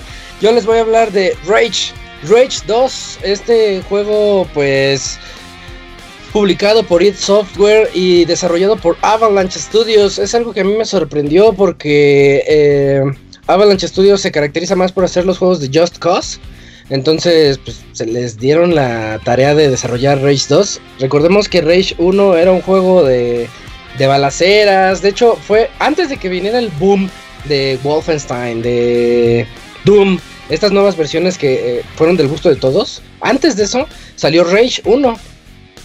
Y, los fanáticos decíamos, qué padre, porque nos lo están vendiendo como Doom, como que vamos a regresar a lo que era Doom y tal vez Quake y se va a poner bueno y todo eso. Resulta que Rage 1 es, es más como de mini, mini, muy mini mundos abiertos. es que ni siquiera es mundo abierto. Son, o sea, tienes el, mundito y tú vas a un lugar, te dejan la misión y vas a la base enemiga y los matas. Y de eso se trata nada más una y otra vez. Pero está bueno. Y la, y la acción está padre, se siente así como frenético, se siente como Doom, que era lo que queríamos que jugar en ese entonces. Y en fin, ahorita Avalanche Studios eh, tomó la tarea de hacer este, esta versión 2 y ahora sí nos trae un mundo abierto algo que ya se siente, sí se siente un poquito diferente en comparación al primero. Y bueno, primero que nada, en Race 2 nosotros vamos a tomar el, lugar, el papel de Walker. Walker es el último Ranger que queda, que queda con vida. Los Rangers son como, como estos, estos bonachones, lo, llamémosle como policías que van a ayudar a la gente, van a, que si alguien te dice, no, se perdió mi primo, puedes ir a buscarlo, pues el ranger es el que tiene que ir a, hacer el paro a las personas. Eh, y al inicio del juego nos pregunta, ¿no? ¿Qué, ¿Qué, sexo quieres? ¿Quieres que sea hombre o quieres que sea mujer? Ya sabes que ahorita se está muy en auge eso. Que está bien, digo, pero, pero realmente a mí no, no me está aportando nada. Da igual a quién elijas, pues. Hombre o mujer, da exactamente lo mismo. Algo que está muy... Algo que se me hizo bueno es que tienen diálogos. Porque, por ejemplo, en Fallout, tú eliges su sexo de hombre o mujer y realmente da igual porque nunca lo ves, nunca nada y ya. Y no, aquí sí tiene diálogos Walker y eso está padre porque así, pues, si, si eliges una mujer, sí va a tener su voz de mujer, si eliges hombre, voz de hombre, pero bueno, no importa. Eh, ya una vez que nosotros elegimos eso, y pues ya sabemos que él va a ser el último Ranger que queda con vida en el yermo, en este, eh, en este ambiente post-apocalíptico que nos traen desde Rage 1. De hecho, este ocurre 30 años después del primer juego. Eh, además, para ponerlos en contexto, lo que pasó en el primero fue que cayó un super meteorito. Entonces todo, ya toda la, tierra se deshizo. Pero se hubieron unos bunkers es muy parecido a lo que es Fallout. Hubieron unos bunkers y hubieron unas arcas, les llamaban arcas. Imagínense, pues, como el arca de Noé, en donde pues guardaban así lo, lo vital para que cuando esto ocurriera ya pudieran ellos volver a salir unos 20 años después y volver a repoblar el mundo. De eso se trata Rage. Y en Rage 2, pues es 30 años después de eso. Eh, nosotros lo que. La cuestión aquí es que, pues, se presenta una nueva amenaza resulta que además de que hay unos, unos residentes en el yermo que están bien locos, clásico juego postapocalíptico donde tienes a los a los rebeldes, anarquistas, no, pues más, más así como punks que están bien intensos y que quieren matar a todo el mundo que queda. Entonces, aparte de esos, así como Mad Max, aparte de tener a esos, tienes a los a unos como mutantes así todos desfigurados y feos y que tienen armas como clavadas al cuerpo, muy estilo Doom, muy al estilo Doom, esos, que se llaman la autoridad. Entonces la autoridad tiene al general Cross, que es, su líder y que está diciendo eh, cómo, cómo hacer las cosas. Ellos quieren dominar todo y quieren que todo se vuelva una especie de centro militarizado, así un ambiente bien loco, muy, muy clavado en eso de lo militar. Y esa es nuestra tarea, así básicamente, es de derrotar al general Cross y acabar con la autoridad. Y pues en el camino matar a uno que otro punk. Eh, la historia está bien, nada más que está como... Digamos que está bien a secas, ¿no? no hay mucho que presumirle o algo que decir más allá de eso. Nada más que la manera de ser contada sí, sí dejó mucho a deber. Se nota que Al juego, está bien raro esto, pero al juego le hizo falta linealidad. Porque ah. eh, con el mundo abierto se te, se te pierde mucho. Te dejan la misión, ¿no? Ah, tienes que ir a esta base. Pero el juego sí abusa de eso de que tú estás hasta arriba, hasta arriba a la izquierda y te dice, y la base mm. enemiga está hasta abajo a la derecha del mapa. Entonces te subes a tu cochecito y ahí, ahí vas de lado a lado. Y mientras vas de lado a lado, pues empiezas a, encontrarte los clásicos signos de interrogación que, que tú dices, ah, pues voy a ver qué hay aquí, qué hay allá, tal, tal, tal. Y, y es donde empiezas a ver las, esas misiones secundarias o misiones hasta como incidentales de que en los caminos hay eh, convoys que puedes tú derrotar o hay muchos enemigos ahí peleándose. Por ejemplo, los de la autoridad se están peleando también contra los punks y tú decides si le entras a la guerra o no. Realmente no te conviene entrarle porque pues no la experiencia no se basa en eso, o sea, como para subir el personaje de nivel no te van a dar nada si tú matas a mil malos, no te van a dar nada. Aquí entra un aspecto bien curioso del juego. Vamos a hablar de las misiones secundarias. Las misiones secundarias tú podrías decir tiene vamos a decir que entre comillas tiene variedad. Miren, tiene a excepción de las carreras, este, todo lo demás este, son las otras misiones secundarias que les voy a decir. Tiene misiones donde vas a enfrentarte a caminos bloqueados. Tienes otras donde hay bases enemigas. Otras que son torretas de vigilancia. Otras que son mutantes legendarios. Búsqueda de las arcas. Centros de combustible. Y creo que no, creo que no me falta alguna otra. Ahí tú dices, ah, bueno, pues hay muchas misiones secundarias. Eh, el mapa se llena de estos simbolitos y tú puedes ir a, a buscar qué onda, qué es lo clásico de los juegos de mundo abierto. Lo malo, todas estas misiones que les acabo de decir son hacer exactamente lo mismo, en todas. Entonces dices, ¿para qué les pones nombres? Y realmente nada más es llegar, matar a todos. En los centros de combustible, pues sí, explotar los, los tanques de gas que te encuentres, pero pues tienes que matar a todos de todas maneras. En, los mutantes legendarios son mutantes más grandes, de así como un poquito gigantes. Bueno, no un poquito, sí están gigantes y tienes que echártelos. Están padres las batallas, pero también es llegar y matar a todo lo que te encuentres. Las torretas de vigilancia es un. Pues es literalmente una torreta, pero es muy grande, así muy, muy tosca y tienes que encontrar como la secuencia porque a veces te lanza misiles, a veces te, lanza metralleta, a veces te lanza como un rayo láser y tienes que encontrar cómo evadirla. Pero a final de cuentas, todo, todo en Rage 2 se reduce a, a dar balazos y a dar balazos así bien e intensamente. Porque el juego no se anda con eso de que, ay, cuidado que no te vayan a ver. Digo, a mí me gusta mucho el sigilo, pero lo decía hace rato, ya todos los juegos tienen sigilo. Está muy padre que en Rage 2 se lancen a un juego que sea 100% shooter, 100% llegar y a la acción y matar a todo lo que te encuentres. Eso está padre, es muy... Em, es muy bueno en ese aspecto. Las balaceras están muy, muy bien hechas. La verdad es muy entretenido. Te sientes muy poderoso. Al inicio te sientes medianón, así como que está complicado, te sientes hasta débil. Pero conforme vas mejorando el personaje, se va poniendo bueno porque te, ya vas teniendo el poder del, del Doom Slayer, por ejemplo, así ya. Ya, ya hardcore, así. Creo que hasta sale la Big, la BFG por ahí, si tienes la edición de lujo. Eh, pero bueno, ¿cómo mejoras al personaje? A mí se me hizo algo muy particular y yo creo que de aquí depende eh, el hecho de si la gente va a, a encontrar divertido el juego o no. Porque una parte muy importante para mejorar a tu personaje son las arcas que les estaba mencionando. Las arcas que, les, les conté que es donde se, se, resguardaron ellos durante el choque del meteorito. Eh, están ahí regadas a lo largo del yermo. Entonces tú lo que tienes que hacer es encontrarlas. El juego no te va a decir dónde están, pero te da pistas porque tú tienes un modo de focus o de enfoque en donde si lo usas te, sale una luz hacia lo lejos y te dice, pues por aquí más o menos vas a encontrar un arca.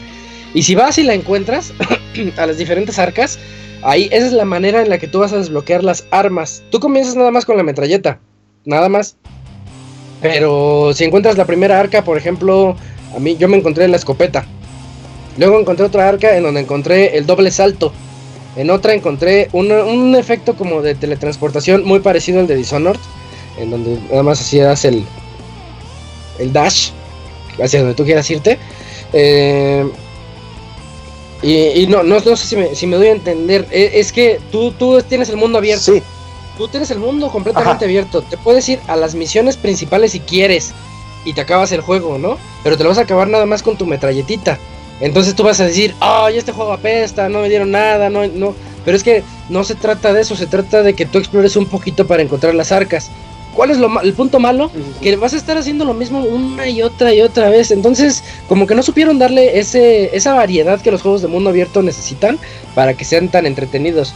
Yo lo, lo menciono en la reseña escrita.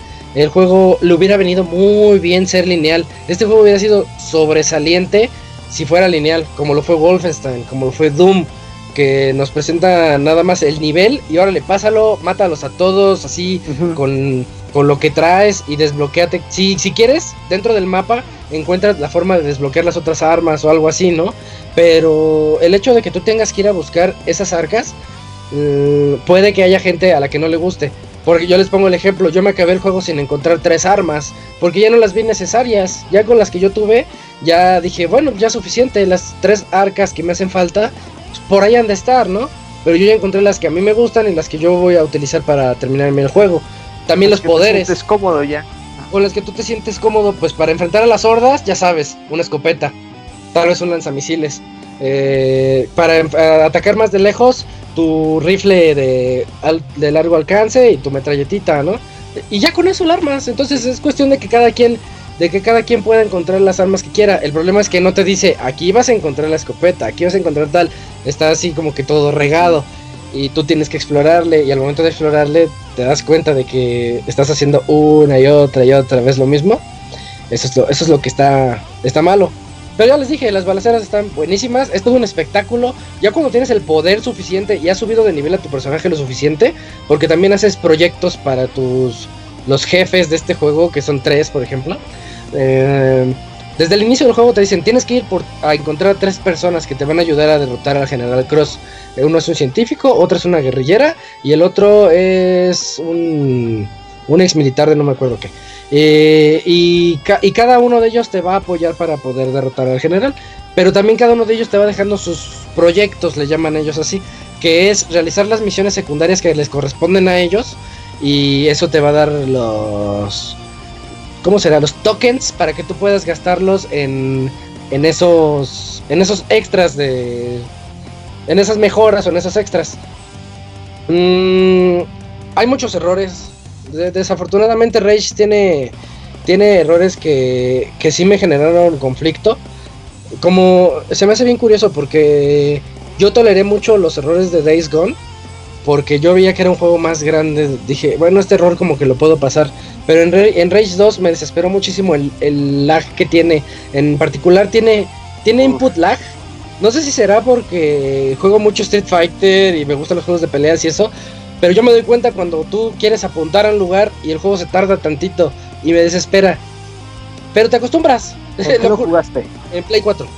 Yo supongo que en PC se, ha de, jugar bien pero en Play 4 este, tiene input lag y es, un poquito desesperante, tal vez la primera hora, ¿no? Y eso es nada más para los que se pongan un poquito más especiales en ese aspecto. Eh, la, otra cosa, los menús tienen lag también y eso a mí me desespera un montón. Abres el mapa, se tardan en cargar. Eso es imperdonable, a mí también me desespera en cualquier juego, no importa lo que sea, pero cuando el menú no me responde en el momento, me desespera. Sí, pues aquí, aquí lo tiene demasiado marcado. Tú le pones, le aprietas el, el pad para que abra el mapa y, y se tarda tantito. Dices, ok, ya quedó. Pero ahora quiero ver mis proyectos. Le aprietas R1 para ir a los proyectos y no como que carga, luego carga, luego vuelve a cargar y se te hace bien pesado ir a los proyectos para ver tus mejoras o ir a, la, a las mejoras de los poderes que también eh, tiene diferente eh, diferente tipo de moneda. Hay, llamémosle monedas. Hay diferentes tipos de monedas para poder mejorar tus poderes, para poder mejorar los proyectos, para poder mejorar las armas. Entonces cada una de esas cosas este, tiene su sección en el menú. Y para moverte entre las secciones del menú, sí se vuelve un poquito tedioso. Y, la, la, verdad, eso sí, sí se me hizo. Se me hizo muy molesto. Gráficamente el juego se ve muy bien. Nada más que yo lo veo como una calidad media. O sea, digamos que pasa. Dices, está pasable, pero yo esperaba algo más de viniendo de los de llamémosle el primo de Doom y Wolfenstein. sé que está realizado por Avalanche Studios, pero Rage 1 nos lo vendieron así como el nuevo Doom. Y ahorita es, la secuela de ese, de ese Rage 1 y es publicado, publicado también por id Software. Y bueno, y, Bethesda también tiene ahí su mano dentro de ese. Por eso digo, yo esperaba algo un poquito así más reluciente. Repito, tal vez en PC se vea mejor, pero en Play 4 las texturas se ven como de calidad media, tal vez media alta a veces, pero sí deja un poquito que desear. Pero bueno, en fin, es una particular, es una experiencia que yo considero muy particular porque las balaceras son súper divertidas. Tú dices, el juego es repetitivo, se la pasa nada más mandándome de un lado a otro matando gente. No hay otro tipo de misión. Todas las misiones son exactamente iguales. Pero por otro lado, son muy divertidas. Y en, especial cuando tú tienes la fortuna de haber encontrado las arcas que te, que te quedan a ti, las que te cuadran. Eh, es cuando dices, ahora sí estoy disfrutando un montón el juego, ya me la estoy pasando muy bien. Y ya quiero llegar y matar la siguiente base, porque cada base tiene un nivel de dificultad. Dices, sale, ya estoy listo para las bases nivel 10, todo bien, y en eso se acaba. y en eso te acabas. En eso te acabas el juego. Cuando el juego se pone bueno, te lo acabas. Y. Y pues esto también es frustrante porque dices, ¿qué pasó? ¿Qué fue? ¿Qué fue lo que lo que me lo dejó corto? Todo todo el tiempo que estuve jugando Rage 2 tuve la sensación de que estaba jugando un DLC de un juego más grande. O sea, clásico que tú tienes un juego gigantesco, llamémosle Horizon. Horizon Zero Dawn, que tú estás jugando un juego grandote y pues lo estás pasando bien. Y después sale el DLC, ese que nos llevaba a las montañas. Por ejemplo, este es como si fuera nada más esa sección de, del DLC de Horizon. De que tú dices, pues nada más metieron misiones secundarias así a lo loco. Para que tuvieras cositas que hacer entre misiones principales.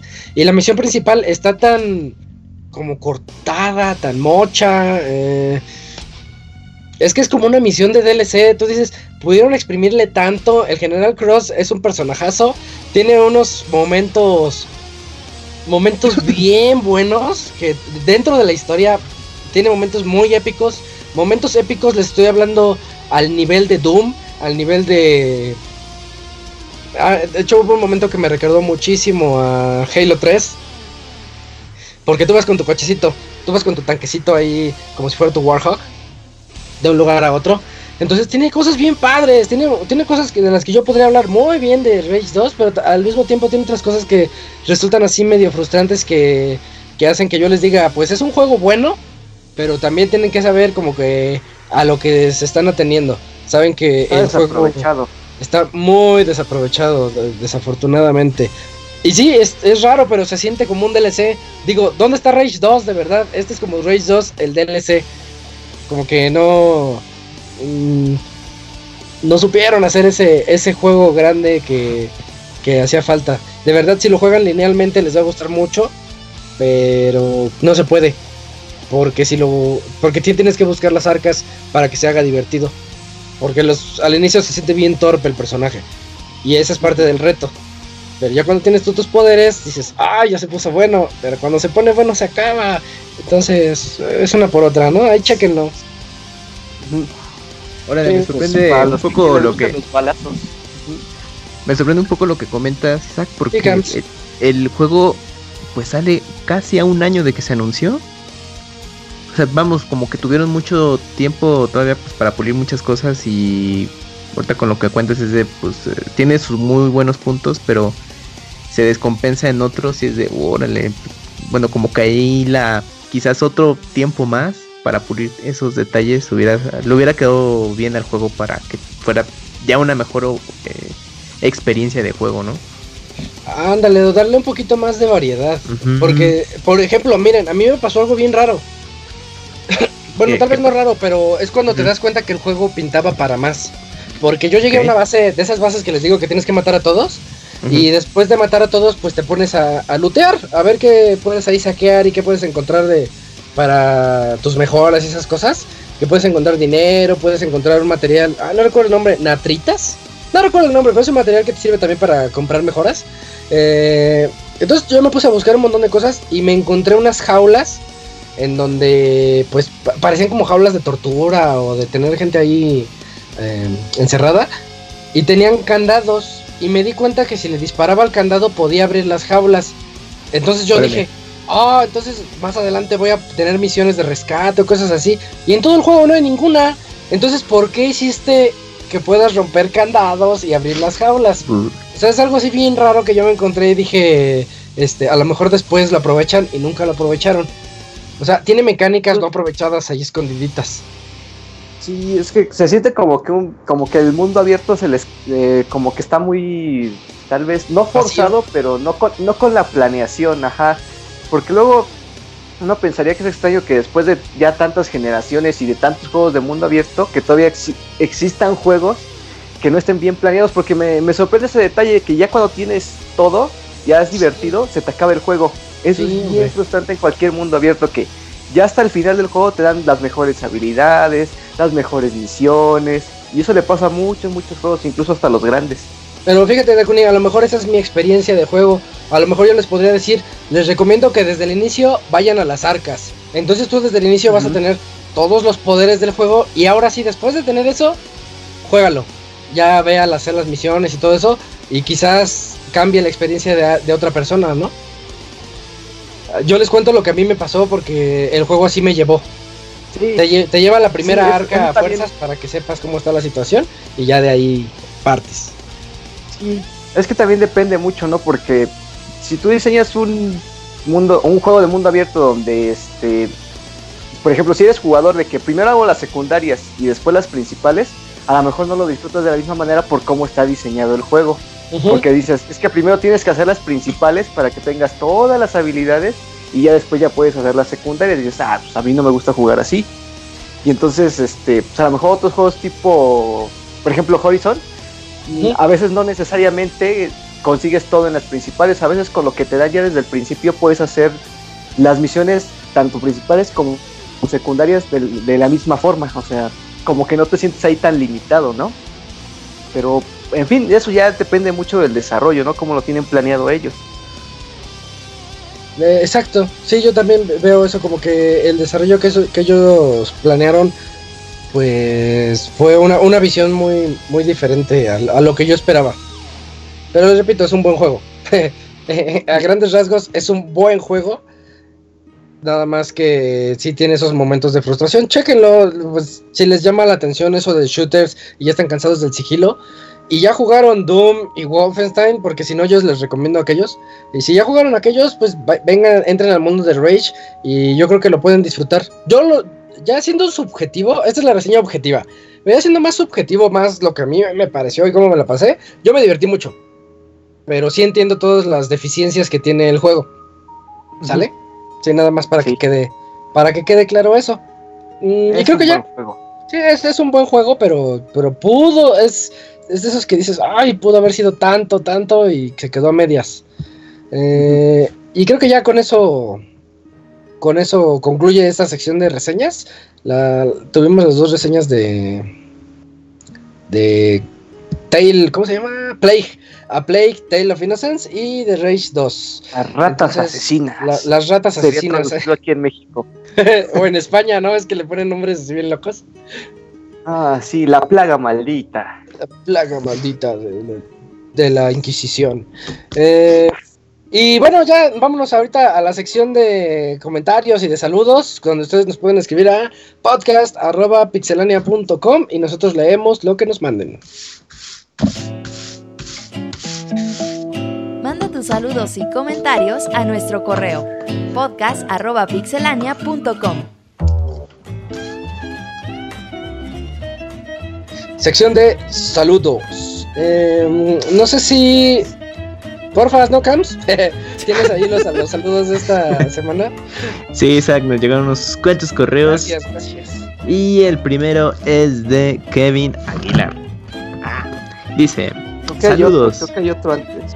Ah, sí. Mm, ah, sí, sí, Bueno, ok. Bueno, empiezo con el de Kevin. Gracias, Dakuni.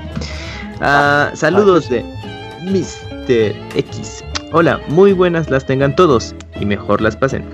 Aquí nuevamente aportando mi granito de arena para esta ocasión. Primera pregunta. ¿Vieron lo de la alianza entre Sony y Microsoft en cuanto al cloud gaming? ¿Qué piensan al respecto? ¿De verdad Stadia parece una fuerte competencia o será que esa alianza, eh, alianza esconde algo más allá? Lo comentamos, es para... ¿Cuál es su sentir de su primera pregunta? Pues es lo que platicamos hace rato, ¿no? En la primera noticia del podcast que está, está rara la alianza, pero pero se va a faltar tiempo para que nosotros podamos ver realmente lo que lo que significa esto. Yo no creo que sea por Stevia o se llama Stevia, ¿cómo se llama? ¿Esbetia? Stadia. Stadia. El de Google. Yo le voy a seguir diciendo Stevia. Sí, está un poco confuso su nombre de, Por ahí leí lo que significa. Ah, ¿te acuerdas? No. Ah, sí, yo leí lo que significa y eso no significado así de que dices, ay, está bien sacado de la manga. pero no, no me acuerdo, ahí se los digo para la otra semana. Eh, pero, pero pues es eso, ¿no? ¿Qué? Sí, que ya, ya lo platicamos. Lo comentamos en las noticias. Perfecto. Segunda pregunta. Ya que Robert inició un debate en Twitter, quería saber qué opinan los demás. ¿Es bueno o malo tener las palomitas azules en el WhatsApp activadas y por qué? ¿Es bueno o malo? Yo, en mi experiencia, las desactivo. Y Dakuni, qué chaval. yo sí las desactivo porque. no quiero que me molesten. E, exactamente, es que a ver, es que hace mucho tiempo trabajaba así como tipo freelance, entonces ah, luego me llegaba trabajo de, de, mi jefe, pero luego me lo mandaba como a las 9, 10 de la mañana y yo todavía ya estaba levantado, pero ay, no, no quiero trabajar ahorita. Tenías otras ocupaciones, claro. Sí, desactivaba las palomitas para que viera que todavía no lo había leído, porque si las, las veía y digo, no, ya valió. Y luego me aprendí un truco bien bueno que donde tú, desde el Android, bajas la ventanita y puedes ver los mensajes sin que se note que tú lo leíste. Uh, Entonces así. Ay, un truco súper avanzado, el cyberpunk. Bueno, pero, ajá, pero te, te, luego te hace un paro, ¿no? Así de, ah, bueno. Pero me hace el paro porque dice, si veo que es algo urgente, lo hago. Si veo que es algo normal, ah, pues lo dejo pasar y hasta en la tarde ya lo checo. Pero es eso, las personas que desactivan no son confiables. No. Takuni ya confesó por qué lo hacía. No, de hecho yo siempre he creído que, que, es de nenas desactivarlo. Pero sabes que hay un workaround. Ajá. Ajá. Aquellos que ¿Quieres tengan... bajar la, la pestañita Ajá. No, este workaround está más chingón. Eh, agarras... Por ejemplo, con Julio se la aplico, güey. Julio también tiene desactivadas sus palomitas. Sí, sí, y le mandas un audio de lo que sea, de un segundo así. Y si lo oye, ya te sale como palomita azul, güey, aunque tenga desactivada la. Sí, cierto. Ah, mira, güey. Eso sí, no lo he podido desactivar. Eso no se puede todavía. Qué bueno, qué chafa. Así que le dije a Julio, me la pelas. Ya sé cómo hacer que. que Darme cuenta que, tiene, que, ya leíste, no te hagas pendejo. Sí, pero eso es como para los que se quieren esconder. Sí, no se exacto, por eso no son confiables. Yo puse eso en Twitter. No confío en las personas que desactivan sus palomitas. yo también, yo, estoy de acuerdo con esto, silenciar porque están muy ocupados. nada más pónganle silenciar a sus chats y ya, después los leen. No, pero igual los dejo así y ya se ve que cuando los leo me leen. hay gente que te habla, güey, así de hola. Y ya le contestas el hola, güey, y ya no te vuelven a hablar como en tres días, güey. Ah, oye, es que no mames. Ay, no, sí se pasan. Yo sí tengo un par de conocidos que hacen eso. Y ya mejor no les contesto. Ajá, sí, ya los mandas al diablo, ya. azul, palomitas azules y ya. O hay uno que siempre me saluda. Hola, ya, hola. ¿Cómo estás? Bien. Y ya después me, me, pide el favor porque me va a pedir, ya sé que me va a pedir algo. Digo, ay, ¿por qué no lo pides desde el inicio? Una vez le dejé el hola por seis horas. Dije, a ver, a, ver si él solito a ver, pide el favor. Y, y no, no, hasta que no le dije hola fue que ya me dijo, oye, fíjate que... No, gente, no hagan eso. Educado. No se pasen de educados. Ándale, sí, justo. Buena respuesta. Ok, por último, en lo que llevamos del año rápidamente y sin pensarlo mucho, digan su top 3 de los mejores juegos que han jugado este año. No tiene que haber salido en este 2019 ni, ni tienen que ser en orden pueden ser de dos años anteriores, pero que hayan jugado este año. En mi caso sería Forager, Katana Zero, Sekiro, Shadow Die Twice.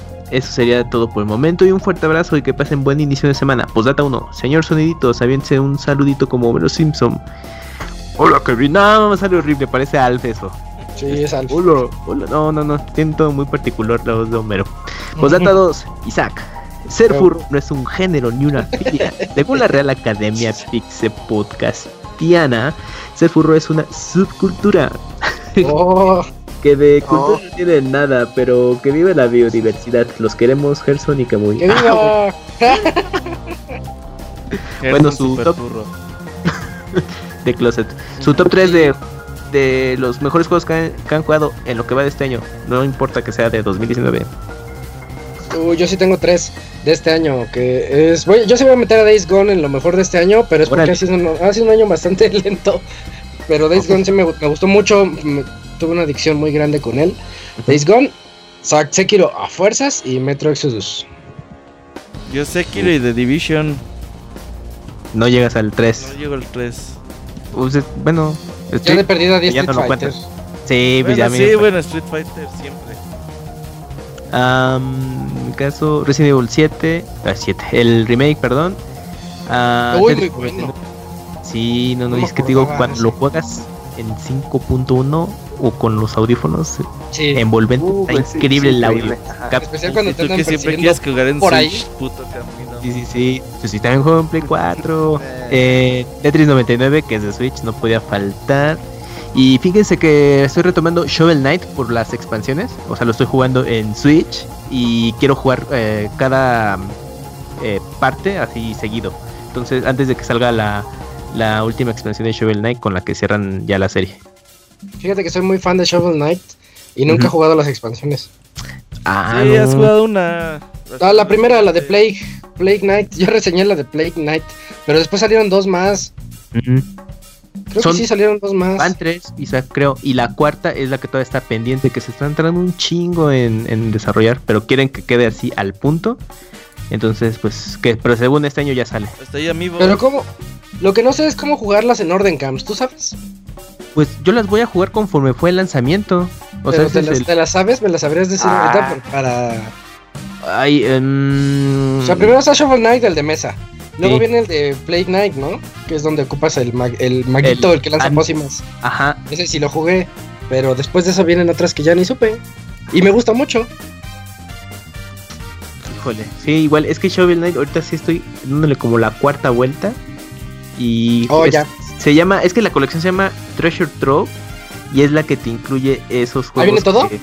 Ajá. Ah, ya con eso ya me dijiste todo. Porque sí la he visto en Switch. Si no me equivoco, creo que hasta estuvo en descuento. Ah, ah mire, mire, acá sí va. es Flag of Shadows. Luego es Spectre of Torment. Ajá. Es precuela, esa es precuela. Uy, pues bueno, ya la cagué. y luego la última es King of Cards, que es otra precuela. No, pues jueguen en, ese orden, ni modo, lo siento. Ah, bueno, pues está el orden. King, of Cards son precuelas. Pero bueno, jueguenlos, aprovechando que ya está ahí como esa mini colección que ya va a tener su, su última entrega pronto. Y, ya, ese fue el correo de Kevin Aguilar. Ah, no, y Dakuni, tú nos dijiste.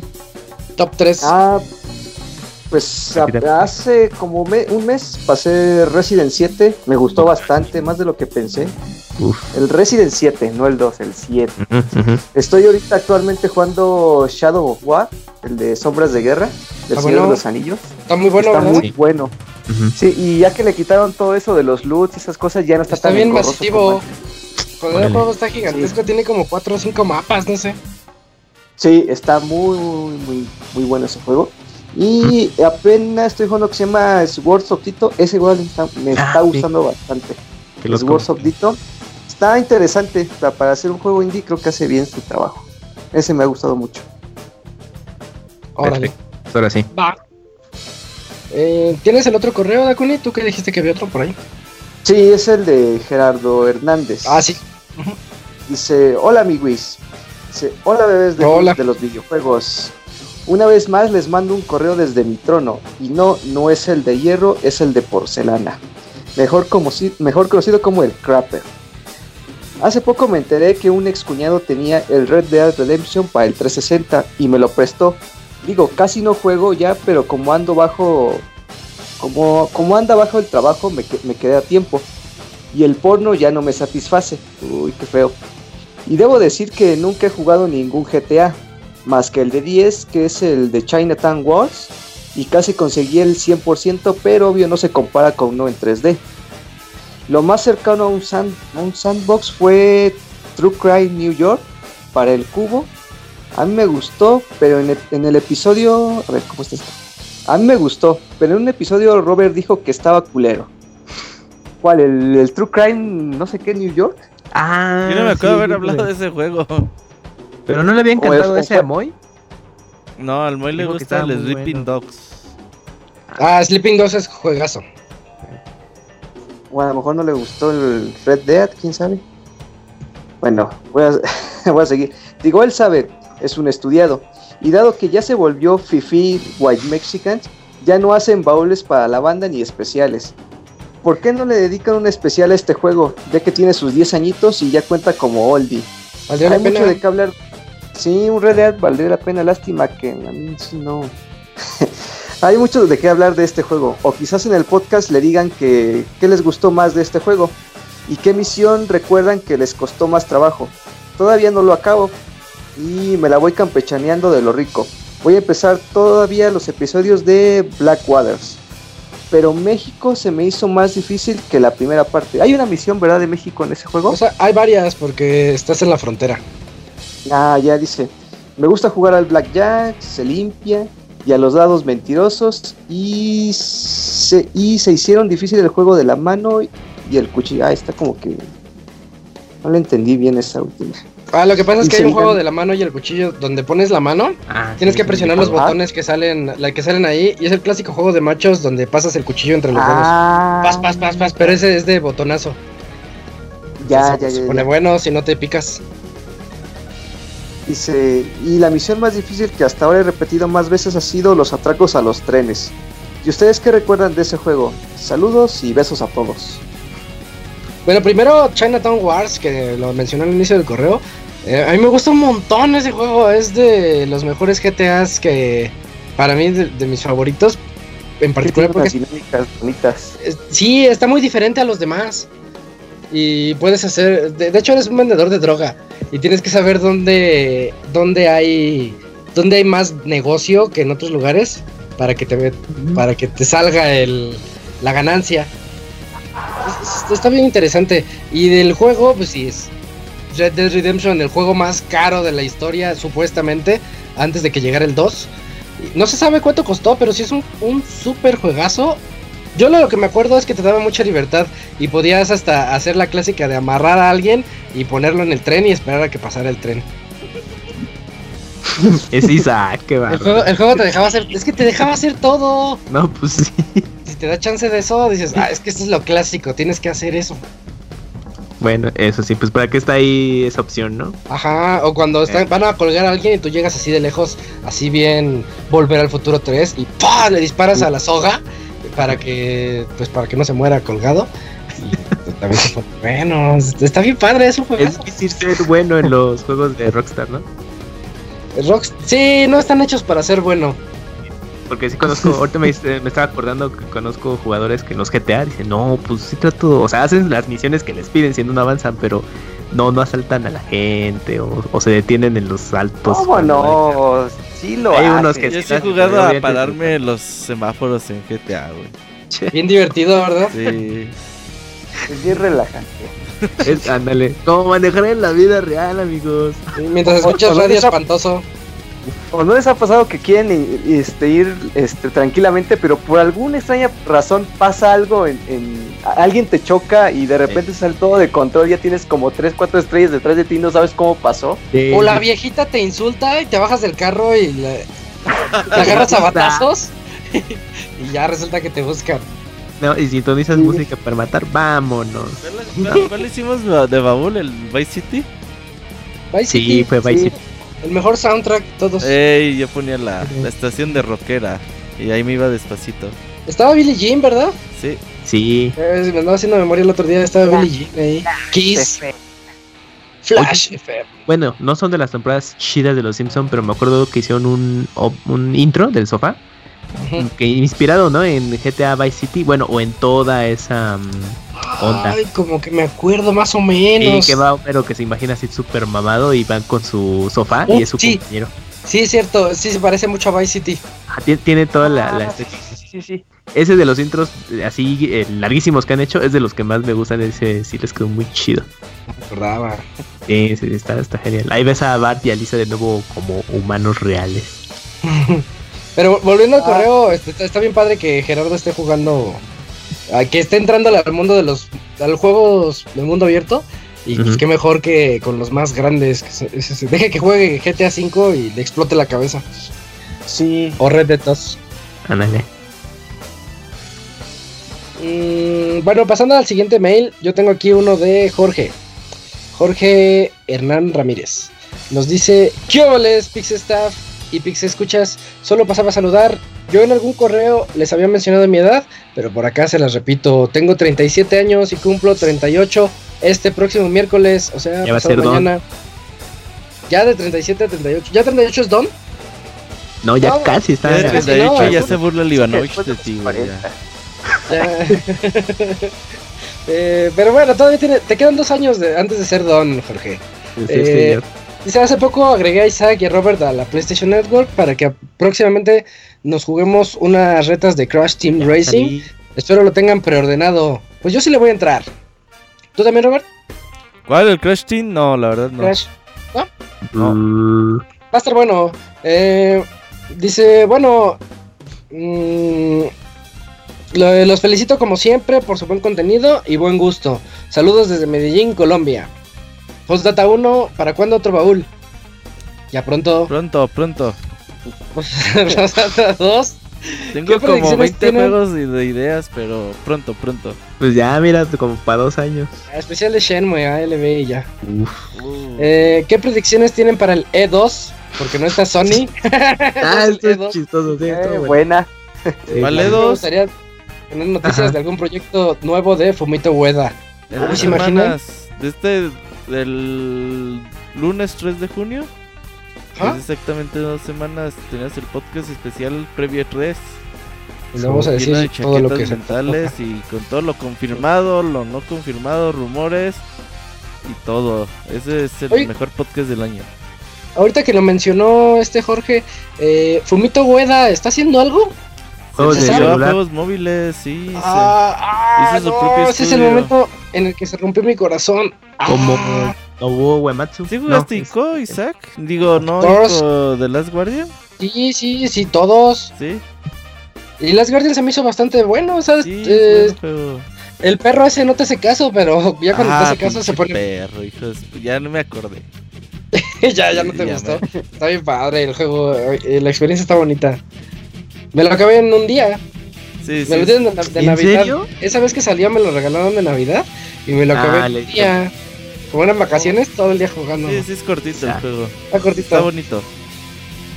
Como Pero sí, no, Fumito güey, ahorita con Sony, poco probable. Ya, nada, sí, no. y le pasó lo de este Inafune y. Eh, Hinorobu Sakaguchi también, que hace y, que, que, dijeron, no, ya estoy haciendo lo mismo una y otra vez, me voy. ¿Y sabes qué? Pero ya, ya De las guardias no vendió nada, güey. También todo mal vendido. Sí, sí, sí. Se tardó un chinguísimo, güey. Martínez y la chingue y chingue y chingue y chingue. Y ni lo jugó. Sí, vi hace ese mame, ese mame en Twitter que están y mame, y mame, así. Así el Martín con de las guardias. Y para terminar dice, Postdata 3, ¿cuándo me invitan al programa? en el 400, ¿no? Ándale con Al 400 deberíamos, es que no, creo que en Skype cabe como 8, güey, a lo mucho. sí, se puede hasta 8. Creo que sí, entonces igual y podríamos sortear algún par de lugares de, de los que quieran estar en el podcast o invitarlos, pero no, esto puro chaqueta mental porque pues igual invitamos a gente vieja del podcast. Entonces, los lugares van a estar muy peleados para el podcast 400. Sí. Ay, qué padre, ya se aproxima. A lo mejor el Camuy ni alcanza el lugar, güey. Imagínense. Sí, sí, sí. Eh, pues ya los escucho. Hoy veremos, ajá. Dice, y aquí les dejo el, el soundtrack para este correo que nos pone ahí la canción de Ridge Racer Type 4. Está buena, está buena. Mm, otro mail, por favor, ahí, Camuy. Claro, de GC Sandoval. Ese mero. Hola, ¿qué tal, Pixie amigos? Kiules, Kiules, Pixie amigos. Aquí una noche. Una noche más hemos disfrutado de un excelente Pits podcast. La semana pasada fue muy emocionante porque tuvimos Nintendo eh, Direct de Mario Albañil. Uf, gran nombre. ¿Alguno de ustedes aún lo usa? ¿Alguno recientemente lo jugó? ¿Ya? ¿Nada? Eh, Hasta Mario Maker 2, Mario Maker 1. No, pero he estado viendo muchos videos bien interesantes de cómo hacer niveles en Mario Maker. Nah, pues eso ya inspirado para. Es, que hay forma de hacer niveles en donde está prohibido correr. O sea, si ah, corres te mueres. vas automático, ¿no? Mm, no me refiero a caminar. Caminas, ah, ok. Tú tienes que caminar, pero en el momento que presionas Y para correr, te mueres. Y tú dices, eso no está dentro de Mario Maker. Pero está bien verlo. Búsquenlo, búsquenlo allá en YouTube. Hay varios. Si no, luego les digo el. Creo que se llama Clive. No, luego les digo del canal que estoy viendo. Ese cuate te dice cómo hacer esos niveles. Para que aprovechando las mecánicas del juego de, creación de niveles, tú digas, en el momento en que tú presionas Y, se va a morir Mario. Oh. O sea, no es algo que, venga en el juego, pero se puede. O, hay otro que dice que prohibido saltar cómo hacer niveles para que cuando saltes te mueras. Ah, no recuerdo otro. Pero hay varios, hay varias así como, como gimmicks para jugar ahí con Mario Maker. Es lo único que he hecho de Mario Maker últimamente. Ok, bueno, ver videos de Mario Maker. Sí. no, está bien. Y también dice.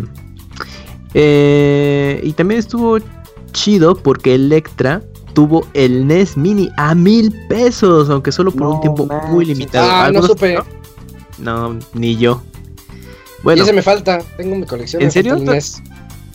Es que tengo el de Japón. Ah, el Famicom. El Y ahí te viste muy muy, eh. Es que está re bonito y, se ve bien piratota. Bueno, pasando a otras cosas. Se extraña mucho la sección de Chavita japonés, ya que platicaba cosas poco comunes y además a veces nos hacía reír demasiado. Por, por, cierto, sí supieron que salió. sí supieron que salió una versión de Super Mario Bros. 1 para Commodore 64. No está nada mal y es idéntica a la, de, a la versión de NES, salvo que se ve un poco menos colorida. En YouTube pueden ver gameplay de todo el juego. ya para despedir. De Atari. Ah, sí, salió una versión para de Donkey ah, Kong. o el cierto, es Mario Bros.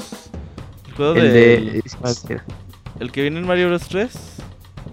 Ajá, sí, el de. Oh, ya, ya, de las tuberías. Sí, sí, y les pegas por abajo. Ajá. Para voltearlos. Pero Donkey Kong, no, llegó, sí llegó a Atari en una versión, ¿no? Sí, uno también, sí. Mm. ¿Y el de Commodore sí lo conocían? No, no, no, ni idea. Voy a ver videos. No. Ajá, voy a googlearlo. Para despedirme, espero que nadie de ustedes use el celular Huawei, ya que por culpa del Trompas ya no podrán usar Android en estos celulares. Me despido deseándoles ya, que descansen. ni me diga. Los que tienen Huawei, los que ya lo compraron y ya lo tienen usando, no hay pedo. No pasa ah, nada. Ajá. Está, pues, todos van a poder seguir usando. No creo que dure mucho el baneo este, ¿eh? Quién sabe, están como en pláticas. Cuando se trata de. Mira, entre ricos no se pelean, así de simple. Además, Trump ya se va para el próximo año, ya a la verga. Toma dos, si se queda. ¿Y crees que lo relijan? Híjole, es que. ¿Quién sabe? Está jalando yo, yo no podía creer que. que esté ahí, pero bueno. Ajá, sí, exacto. Si llegó. Que no te la crees, dices, ¿cómo le hizo? No, dinero. Así que, ¿cómo va a estar este cabrón? Pero bueno. ¿Cómo? ¿Cómo le hacen? Si no, pregúntale al Moy. no, oiga, pero lo, lo de Huawei está como que la gente está poniéndose bien loca ahorita sí y burlándose o poniéndose bien. Ajá, no, no, no O sea, sí está, sí está feo lo que pasó de, Huawei, pero si, como dice Robert, si ya lo tienen, no va a pasar nada. Lo único que va a pasar es que ya no se va a actualizar. ¿Qué, ¿Cuál tiene ahorita? Eh, 9. ¿Pi? 9, ¿no? El Pi. Entonces ya no se van a actualizar al, al 10. Tiene el no sé cómo se llama, güey. No se llama. Bueno, tienen, el, Android, el Android más reciente, que creo que sí es el 9. Y ya no van a salir nuevas actualizaciones de Android. Sin embargo, los mismos de Android ya dijeron que sí van a tener acceso a la Play Store. Van a poder seguir comprando apps, van a poder seguir bajando apps. Huawei va a dar soporte a seguridad y esas cosas a los que ahorita ya tienen sus celulares Huawei. Así que yo, yo considero que no pasa nada para los que ya lo tienen.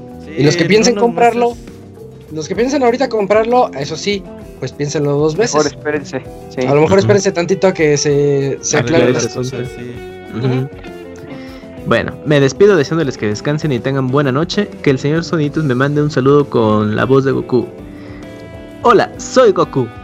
Y pues data, me voy a veces, nada, ese es Fer, a Fer le sale. Ese Fer, sí. Sí, sí, sí, ese, es, ese es Fer. Pues data, me voy, me voy a veces eh, por unos tacos de jamón con churrumais. Ah, esa es su recomendación de ah, comida. La cochinada jamón de esta semana. con churrumais. No suena mal. Ah, no, es como el sándwich, ¿no? Ajá, es como el sándwich. Sí, yo sí comía de jamón con churrumais. Sí, sí, sí, yo también. Va. Lo que pinches churrumais ya que sí venden todavía, yo tengo años. Sí, sí, yo están tan buenos como siempre. Ay, ese Robert. Neta, no, o sea, doritos y rancheritos, y pero churrumais tengo años sin comer churrumais. Se me antojaban unos churrumais. Décadas, quizás. Inventes, Robert. Ni para la botana y de pronto. No, yo soy de paquetaxo. No vienen en el ah, paquetaxo, ¿verdad? En las. Ah, que sepan. No vienen. Bueno, pero sí, siguen existiendo Churmel Robert. Sí, sí, sí. Ese es el coro de GC. Vientos. ¿Tenemos otro mail? Dakuni, sí. ¿lo tienes? Vientos. Ajá, sí. Es de Daniel Terán. Ah, ya lo vi. Pixe saludo. ¿Y qué es esto? El Oscar se la come. ¿Y ya? Ah, bueno, ya van a empezar a cantar. Bueno, Oscar, Entender el mensaje, ¿no? Es como la cochinada también de, la que come. Bueno. Gracias a. Pues también vale. Yo no le entraba. ¿Ustedes? No, paso. ¿No? ¿Tampoco tú, Robert? Paso. Bueno. Ya todos de acuerdo con eso. Eh, ¿Tenemos mensajes en Facecams? Así es, tenemos dos mensajes. El primero, Gaby de Buenas noches, señores, y un saludo a casi todos, excepto al que no le gusta la crema con mole, no sabe lo que se pierde. Y a ver, Dakuni, ¿qué onda? ¿Cómo, cómo, cómo? Que, que manda saludos a todos, menos al que dijo que uh, no se le pone crema al mole. Ah, pues yo no me retracto. ni, modo, así pasa. Eh, por cierto, tengo 31 años y mi opinión es que el furrismo es un género. Eh, señor Soniditos, ¿me podrías mandar un saludo como Martinol?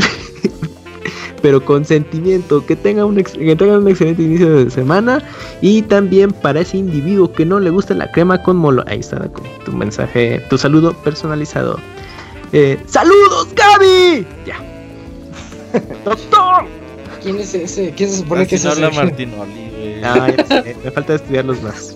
Bueno, Mario Gregorio Sánchez dice: Buenas noches, pixelanios. Hoy no escuché su podcast porque realicé unas pruebas. Dakuni, ¿cuánto pagarías por tener tu unidad dura en estado sólido? Porque si quieres tenerlo sólido de verdad, Dakuni, y me y me refiero a una unidad SSD que adquirí junto con un Play 3 FAT de los no retrocompatibles con Play 2 el SSD Kingston de 960 GB le caben 140 juegos de Play 3, 12 de Play 2, 30 de Play 1 y 2 de Neo Geo y 9 minis y aún le quedan 84 GB disponibles. Los tiempos de carga se reducen bastante y aclaro que todos estos juegos son descargados de la tienda, bueno, de la PlayStation Store. Qué chingados, como a 7 como a 7 segundos las cargas en Ultra Street Fighter 4 Arcade Edition, en Bayonetta entre 4 y 12 segundos y además corta las cargas entre el escenario en Street Fighter Cross Tekken menos de 8 segundos y en The Last of Us y en ah, ese no, no el BTS BTS BTS mmm, no, pues Beat Trip ah no Beat Trip Runner no es no sé. No, que no sé cuál es esa sigla. Dale bueno, en Last of Us y en BTS, la consola ya no da problemas de carga de texturas y algo muy importante es que el ventilador de la consola ya no incrementa su velocidad gracias a la disminución de calor. Después de, esto, Dakuni, si quieres tenerla sólida, ¿verdad? Dakuni. No, no confío en lo que dices. Eh, buena respuesta, Dakuni. Espero tengan una gran eh, semana, felices juegos y ricas cochinadas para comer a todos. Dakuni, como furro, digo, como diseñador gráfico, ¿podrías cantar lo siguiente con voz de metalero? La panda loca, la panda loca tiene cabeza y tiene cola. ¿Qué hubo, manitos? El Pikachu, el Pikachu loca, el Pikachu loca quiere con la panda loca. Yoshi Pirim. ¿Qué onda con este último, Mario? Neta, no sé qué te tomas cuando sí, se le fue la onda. Sí, pero muchas gracias por tu mensaje. Y tú, em, ¿qué será? Tus impresiones de cómo son el desempeño de los juegos instalados en disco duro de Play 3. Que por cierto, mi Play 3 Fat tiene problemas con para expulsar los discos, se quedan así atoraditos. Y ya tíralo. No, todavía sirve, pero. No, le bien los juegos y todo sin problema, pero nada más cuando se trata de que eh, expulse los discos, eh, se queda ahí, como que le cuesta mucho trabajo y no lo quiero mandar a arreglar porque pienso que le van a dar más en la madre. Pero así, bueno. así empezó el mío y ya después se ah. descompuso. me pasa. Ya ni me digas, cuenta que el disco. hacía lo mismo y de repente un día este estaba jugando y se apagó solito y ya nunca volvió a encender. O sea, sí prende y todo, pero hace un sonidito como de tres y ya no vuelve a prender. Nunca volvió a cargar. Y según investigué, y es como el equivalente a, las, a los tres juegos del Xbox 360, que es un problema del procesador. Sí tiene arreglo, pero tengo que abrirlo y limpiarlo y no sé qué tantas cosas. Mm. Ah, ya me da flojera. Sí, bueno, es lo malo de esos primeros modelos de, de Play, pero bueno, ni modo. Ahorita me acordé con su review. Pues bueno, fueron ya todos los mensajes de Facebook, Isaac. BTS no será Battlefield, ¿no? ¿Verdad? No, porque tendría que ser BF, algo así. BTS.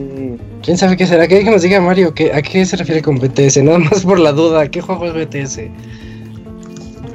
Pues. Mmm, y, ha, a ser, ha de ser uno bien simple y, no, y nos está escapando, ¿eh? Sí, ¿Quién no. sabe? ¿Quién sabe? Eh, ¿Hay anuncios parroquiales, Robert? Creo que no, ¿verdad? No, nos vemos el próximo lunes, 9 de la noche. Ya estamos Oh. cerca del E3, ya en dos semanas tenemos el podcast previo. Y pues ahí seguimos al pendiente de lo que vaya a suceder. Eso es todo. Entonces, el siguiente lunes 27 nos vemos para el podcast número 381, que va a ser normal.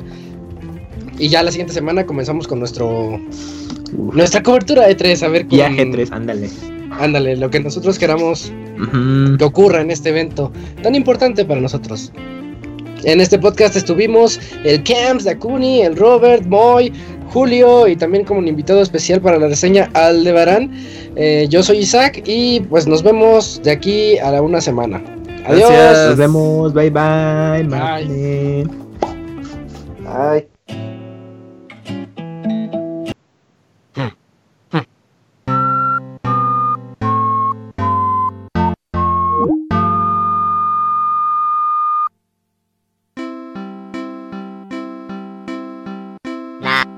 Mi o now mi o mi now o na mi o o mi mi o mi mi o mi que mi na. Na mi o. Now mi o mi now o na mi o o mi mi o mi mi o mi que na que o. Mi mi o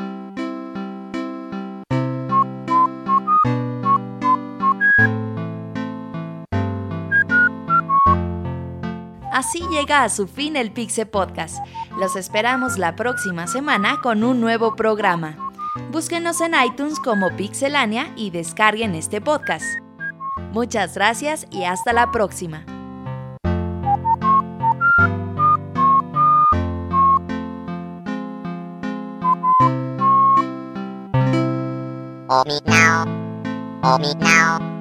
Oh me now, oh me na me que que me que now que. Oh me na me que me que que na que oh.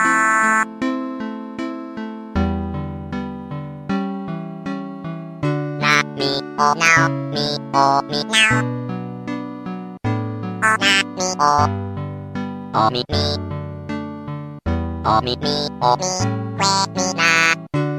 now. Oh na me oh oh me me. Oh me me oh me que me na na me oh now me oh me now oh na me oh oh me me oh me me oh me que na que oh me me oh